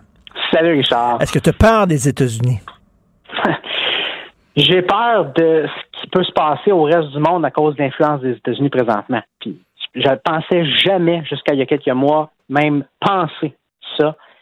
Mais là, compte tenu justement du poids culturel, économique de ce géant-là, qui reste depuis des générations la seule superpuissance du monde, et qui est aux prises, il ne faut pas avoir peur des mots, euh, aux prises à une crise démocratique, oui, ça fait peur. Ça fait peur d'abord et avant tout pour l'Amérique elle-même, puis pour, encore une fois, tout le bagage puis le poids culturel qu'elle a dans l'ensemble du monde, en commençant, disons-le très franchement, par nous, ses voisins. Tout à fait. Écoute, euh, bien sûr, le Parti républicain a été contaminé par un cancer qui se prénommait Trump. Mm-hmm. On pensait qu'il avait enlevé la, tumeur, mais là, on dirait que c'est un cancer généralisé puis qu'il y a des métastases partout. Là. Ben, c'est bien dit dans le sens où quand Trump a mené cette insurrection-là au Capitole là, au 6 janvier. Il y en a question à la toute, toute fin du livre parce qu'évidemment, ça porte sur 2020. Le Capitole, l'insurrection, ça a eu lieu au début 2021 techniquement. Donc, quand ça, ça s'est produit, et là, c'était indéniable que ce type-là était un leader carrément autoritaire. Pendant quatre ans, écoute, toi et moi, on s'en est parlé assez souvent en ondes, mm-hmm. il y avait plein de petits réflexes autoritaires qu'on voyait à droite et à gauche, puis très souvent, soit on en riait, on, on, balayait, on balayait ça en dessous du tapis. Après le 6 janvier, c'était indéniable que ce type-là était cancéreux pour la démocratie et qu'il avait encore carrément la fibre, l'ADN d'un leader autoritaire. Et le Parti républicain au Congrès avait le pouvoir non seulement de, le destituer, on sait qu'il était à la toute fin de son mandat, mais c'était pas tant pour le destituer en tant que tel, l'empêcher de finir ses deux dernières semaines à la présidence. C'était pour l'empêcher à jamais de revenir comme candidat présidentiel. Ils avaient le pouvoir de faire ça, ils ont refusé de faire ça. Et donc, oui, et inquiétant. Et quand tu parles de cancer généralisé, c'est là que l'image, je pense qu'elle est bonne. C'est qu'il y avait euh, un remède, il y avait une façon de bloquer le cancer, de, carrément le flusher en bon français. On lui a permis, permis de rester. Et là, le risque en regardant, pas simplement aujourd'hui, mais l'an prochain, élection de 2022, dans trois ans, élection de 2024, c'est qu'il revienne. Et là, écoute, on s'en reparlera, c'est dans trois ans, mais si ça devait se produire, je te dis, aujourd'hui, j'ai beaucoup de misère à voir comment cette histoire-là se termine bien, qu'il gagne ou qu'il perde. Mais, mais moi, j'en reviens pas que maintenant, on dit que c'est ce que tu dis, toi, tu as accordé des entrevues. Pour être considéré comme un bon républicain, pour être accepté par le Parti républicain, tu dois euh, te boire le coulet de Donald Trump. Mais c'est plus que boire le coulet de Donald Trump. Boire le coulet de Donald Trump, c'était un prérequis pendant toute sa présidence. D'ailleurs, ça aussi, toi et moi, on s'en est parlé souvent en ondes mm. pendant sa présidence. Là, depuis janvier dernier, c'est pas simplement être d'accord avec lui, c'est euh, ne pas contester ce, mensonge cancéreux comme quoi le système électoral est truqué, comme quoi cette élection-là a été volée. Tous les républicains, et il n'y en a pas beaucoup, il y en a une dizaine à la Chambre des représentants, fait il y en a exactement dix qui ont voté pour le destituer après l'insurrection au Capitole, ils sont tous, d'une façon ou d'une autre, en danger de se faire battre dans des primaires l'an prochain par des candidats aveuglément pro-Trump. Et donc, le risque, c'est qu'on se retrouve avec un parti républicain qui est encore plus aveuglément derrière Trump et derrière carrément ses attaques contre la démocratie. Le danger, il est là, c'est que tu un parti, et c'est un, système bipartite, il y a pas, on n'est pas en Europe, c'est pas l'Allemagne hmm. ou la France où tu as 5, 6, 7 partis, tu en as deux partis majeurs, et tu en as un des deux qui est carrément à risque d'être euh, euh, pris euh, presque entièrement par des forces qui ont pas grand-chose de démocratique, on va mais Non, mais c'est épeurant. Puis d'ailleurs, j'ai adoré ton livre et à la toute fin, tu manges pas tes mots. Tu dis euh, ce qui s'est passé au Capitole, si ça s'était produit ailleurs dans le monde, ça serait, on appellerait ça un coup d'État. Une tentative de coup d'État, carrément. Absolument. Et, c'est ce que c'est.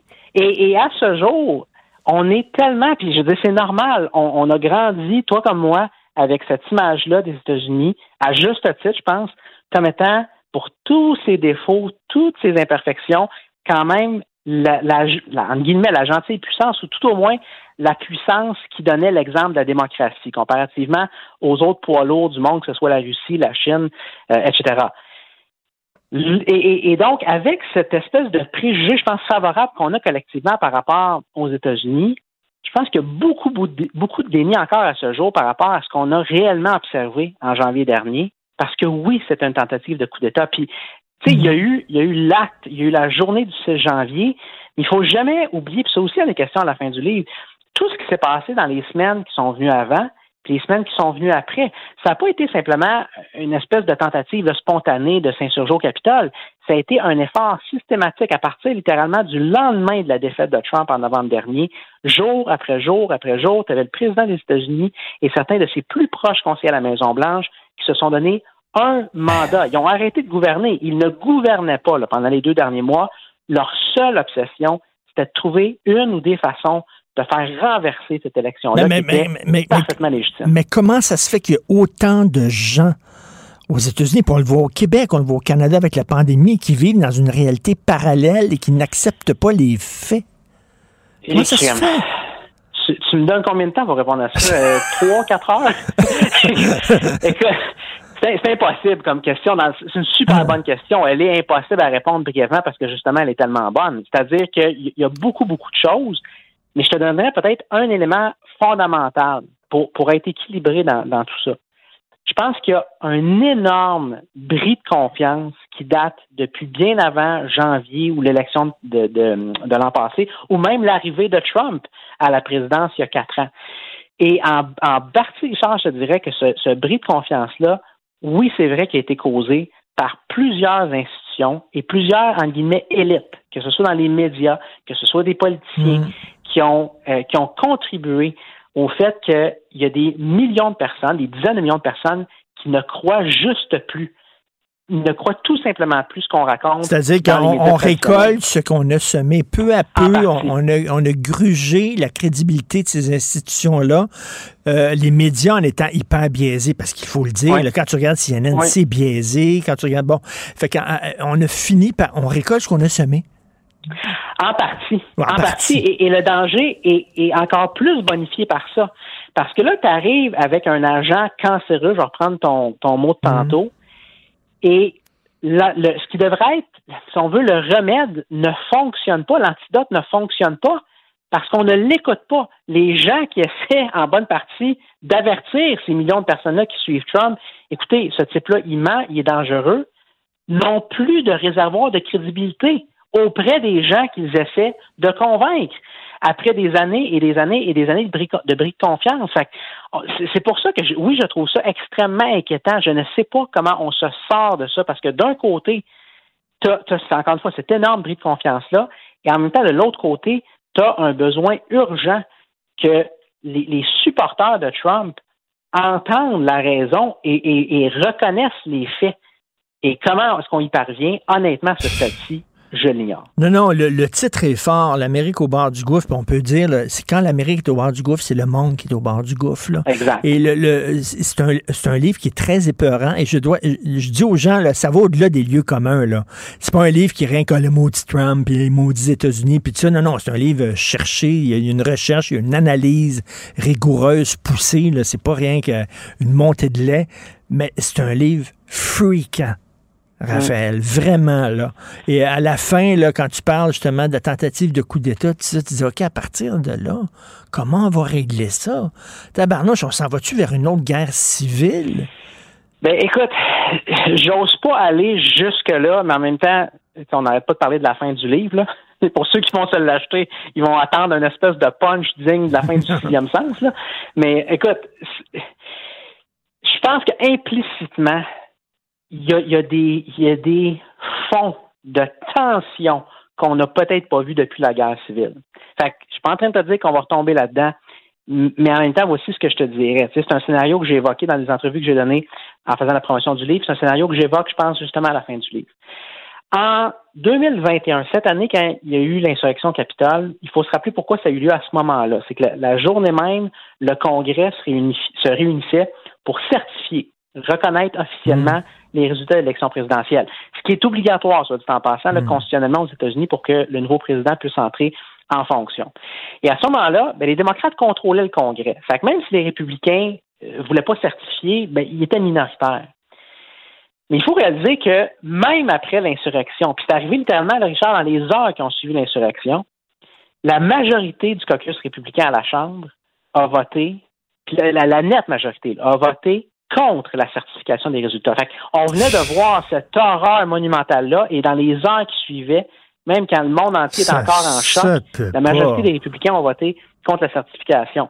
Fait que tu me vois venir, qu'est-ce qui arrive si, à la prochaine élection, les républicains ont repris le contrôle du Congrès, ce qui est très possible, Trump revient comme candidat, perd encore, vient le temps de euh, faire euh, reconnaître les résultats, ah non, ça va Non, arrête, arrête. Non, ça, arrête, ça me fait fucking freaky. Mais écoute, c'est entièrement possible.